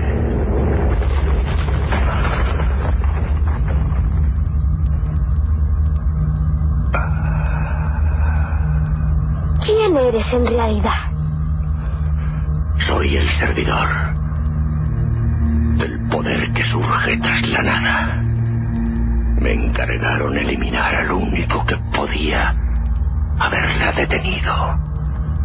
Pero perdí su rastro en el pantano de la tristeza. Se llama Atayu. Si de todas formas vamos a morir, prefiero morir luchando. ¡Ven por mí, Mark! ¡Yo soy Atreyu! Bueno, pues eh, mira, mientras estábamos escuchando el audio he mirado por casualidad en, Facebook y me he encontrado una publicación de Gloria Tedauden. Eh, dice, lloro de felicidad eh, si, porque si busco eh, Chayide en Google, entre los conceptos extra que recomienda el buscador está Gloria Tedauden y salen mis viejas ilustraciones. Eh, ella misma lo dice que es uno de sus personajes favoritos, que, que lo era por lo menos cuando era pequeña, antes de entender quizá lo que era una femme fatal y, y además eh, nos cuenta que es un nombre, un, sí, una denominación que ha utilizado en muchísimos foros, eh, con lo cual es el nombre de usuario que ha utilizado tantas veces que probablemente sale eh, ya relacionado en Google directamente con ella, con Gloria Tedauden. Bueno, pues un saludo una vez más a Gloria. Muchísimas gracias por la colaboración, ha sido fabuloso. Decíamos que, que nos daba alguna de las claves por las que hay que leer, eh, alguna de las claves por las que es importante la imaginación. También las han dado eh, nuestros invitados de hoy, nuestros amigos, durante la charla que hemos mantenido. Y, y ya, por si acaso nos queda alguna duda, estamos dando cada semana respuesta a una pregunta que nos hizo Javier Fernández en su programa. Él nos preguntó por qué eh, hacer un programa de cultura. Bueno, pues estamos preparando una razón semana tras semana. Esta es, según mis cuentas, razón número 7 para hacer un programa cultural de radio. Eh, lo único que veo un poco flojillo moralmente tal es a Pepe. Le veo muy, muy cabeza abajo. Venga, pajillas o algo. Más pajillas. Me va a echar una pajilla. Yo no lo veo muy coherente. Bueno, hemos pensado en monizar a las chicas. Yo no sé si le falta alguna sustancia o qué es que, es que no lo sé. Y estaba yo tranquilamente echado en el río y han empezado a salir chis- chustas por todos lados. Eh, no creo que se hagan los distraídos delante de cámara en la parte varona del grupo. ¿Qué tontería es esa? ¿Quién es el que, el que te escribe ese guion? Algunas de las personas masculinas a saltar. Es como que de repente su cerebro se inunda de esa idea. No, me parece que es un machaque desde que te levantas hasta que te acuestas de comentarios xenófobos. ¿Qué pasó? Que confíe más en los hombres que en las mujeres no es sinónimo de que uno sea sexista. Intentaré explicarme un poco mejor que Juanito. En el argor dialéctico. Ah, sí, sí. En el argor dialéctico. A ver si nos vamos enterando ya, ¿eh?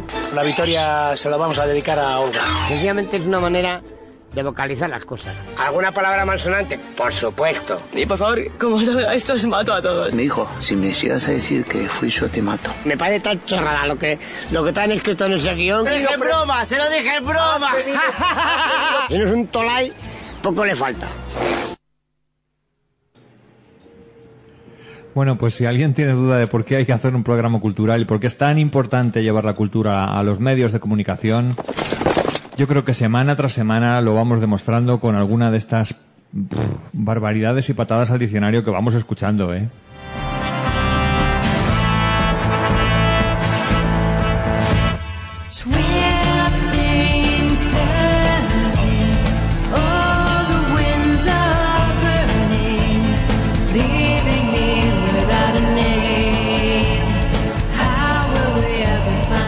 Bueno, pues yo creo que tú ves ya la historia interminable de otra manera después de, después de este programa, ¿verdad? Sí, me encanta. Yo tengo que reconocer, me van a matar, sobre Hola, todo hola, Gloria, hola. que yo no me lo he leído el libro, perdón. Y eso que te estabas enamorada de Atreyu. sí, Pero Es eso, eso de una Treyu verde no te llamaba la atención, ¿verdad? El pello verde no. en mi cabeza, claro, yo vi la película solo, entonces, claro, pues en mi cabeza estaba. Luego me han mandado el libro muchas veces, pero luego ya no. No, lo he, no me lo he leído, no ha caído en mis manos o no ha llegado el momento y ahora prometo que me lo tengo que leer y lo voy a hacer.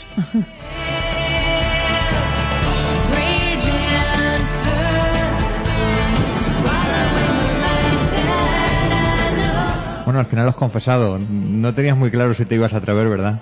no, me daba un poco de miedo, pero bueno. La verdad es que son muchísimos libros y al final siempre hay alguno de estos que se te van quedando pendientes, pendientes. Y ese es el principal motivo. Yo lo he dicho, no me lo había leído hasta que, hasta hace muy poco, hasta que no era adulto. Y, y es de esos libros que vas dejando pendientes, eh, no sé por qué. Mm. Y yo en su momento sí que leí Momo, decidí Sí, que era Momo mi nos- libro de, de, de, de Mijael Ende. Es verdad, nos, nos gustó mucho, Momo, y lo hemos leído varias veces y todo, pero que este, pues no. Como vimos la película ya, pues quizá te, te haces un poco vaga. Bueno, ya es probable, piensas que. ves la película, ya piensas en el parecido y dices, bueno, pues ya me leo otro que no sepa de qué va, ¿verdad? Eso es, es verdad. Muchas veces lo vas dejando ahí, como ya sabes la trama, y dices, venga, pues me leo otro que no sé. Lo ha dicho Javi al principio del programa, y es que eh, las películas a veces lo que hacen precisamente no es aupar eh, el libro, sino lo contrario, más bien enterrarlo. Sin embargo, el tiempo va haciendo que la película haya perdido eh, pues, eh, pues los efectos eh, especiales, Sí, por el el argumento que deja mucho de- que desear. Va perdiendo ese, ese esplendor, esa, esa llama, y sin embargo la de la novela se ha mantenido y, y diría que brilla más que nunca.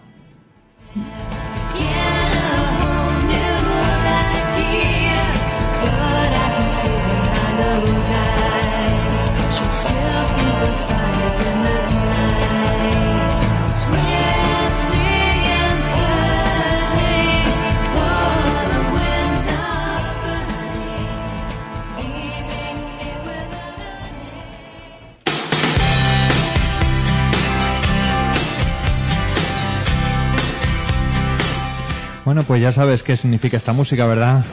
Sí, ya que me gustaba a mí esa música, esa canción, pero de un tiempo a esta parte ya no me gusta.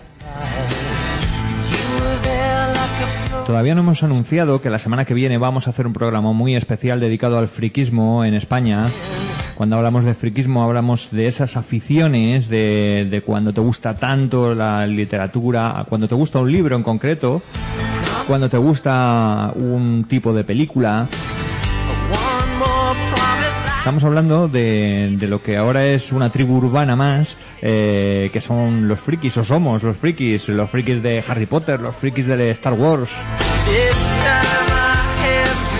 No estamos hablando de los freaks, esa, eh, esa terma de, de criaturas que va paseando por Telecinco, por ejemplo.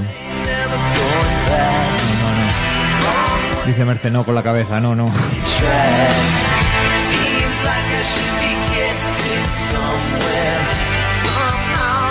Bueno, pues vamos a tener ese programa especial dedicado al friquismo en España, en el que van a estar por lo menos eh, Cristina, Cristina Martínez, en el que va a estar Quique, en el que vamos a tener la colaboración de Germán,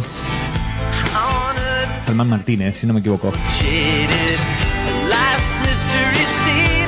Y que la verdad es que va a ser un programa muy especial. Tenemos intención de salvar algunos cuantos títulos, de salvar, eh, por supuesto, esos títulos de la hoguera, que es lo que hacemos semanalmente. Pero también intentar dilucidar el por qué el cambio, cómo puede ser que esté tan de moda el friquismo en España. Porque es verdad que si antes los frikis eh, podían ser precisamente esos marginados, esos como los que salen en la película de, de la historia interminable, muchas veces yo lo he oído. eh, lo escuché, por ejemplo, a Juan Gómez Jurado, que él se sentía discriminado, que se sentía así atacado y, acosado en su en su colegio porque le gustaba leer, porque llegaba al recreo, se ponía un libro, se, se lo abría y se ponía a leer durante todo el recreo. Y eh, más de una vez se sintió acosado precisamente por tener esa- esas costumbres, ¿no?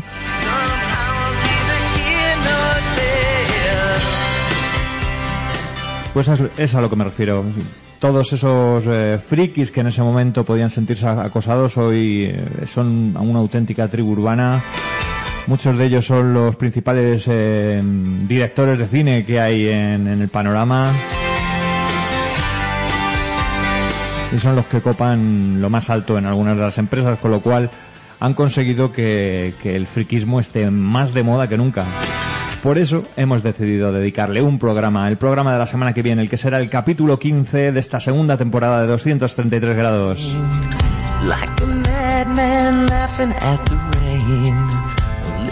Bueno, muchísimas gracias, Merce. Pues nada, muchísimas gracias a ti y a todos los amigos que han colaborado. Muchas gracias a Ginny, a Covadonga, a Crinos, a Gloria, por supuesto. He aprendido un mogollón y me lo he pasado genial. Así que muchísimas gracias por habernos ayudado a hacer este programa de hoy. Y nada, un saludo a todos los oyentes. Esperemos que os guste. Lo hemos hecho con mucho amor el programa y creo que se nota. Así que, que nada, disfrutar mucho del programa y nos vemos o nos oímos la semana que viene. Buena semana y un besito. Bueno, ayudarnos a hacer el programa o casi hacer el programa ellos solos, ¿eh? porque les dimos pie, abrimos eh, la primera cuestión sobre la película, sobre si era una novela juven- juvenil y ellos empezaron a hablar, a, a charlar, a discutir sobre algún concepto. La verdad es que era abrir un poco el micro y dejarlos y ellos ya eh, hacerse dueños absolutamente de lo que había que decir sobre la historia interminable. Ha sido fabuloso, ha sido fantástico colaborar con ellos, aprender de todo lo que han dicho. Y solo quería, aparte de darles las gracias, un saludo muy fuerte. Yo soy Carlos Arroyo, estos 233 grados. Y despedirme, como siempre, con una frase. Un libro como un viaje comienza con inquietud y se termina con melancolía, de José Vasconzuelos.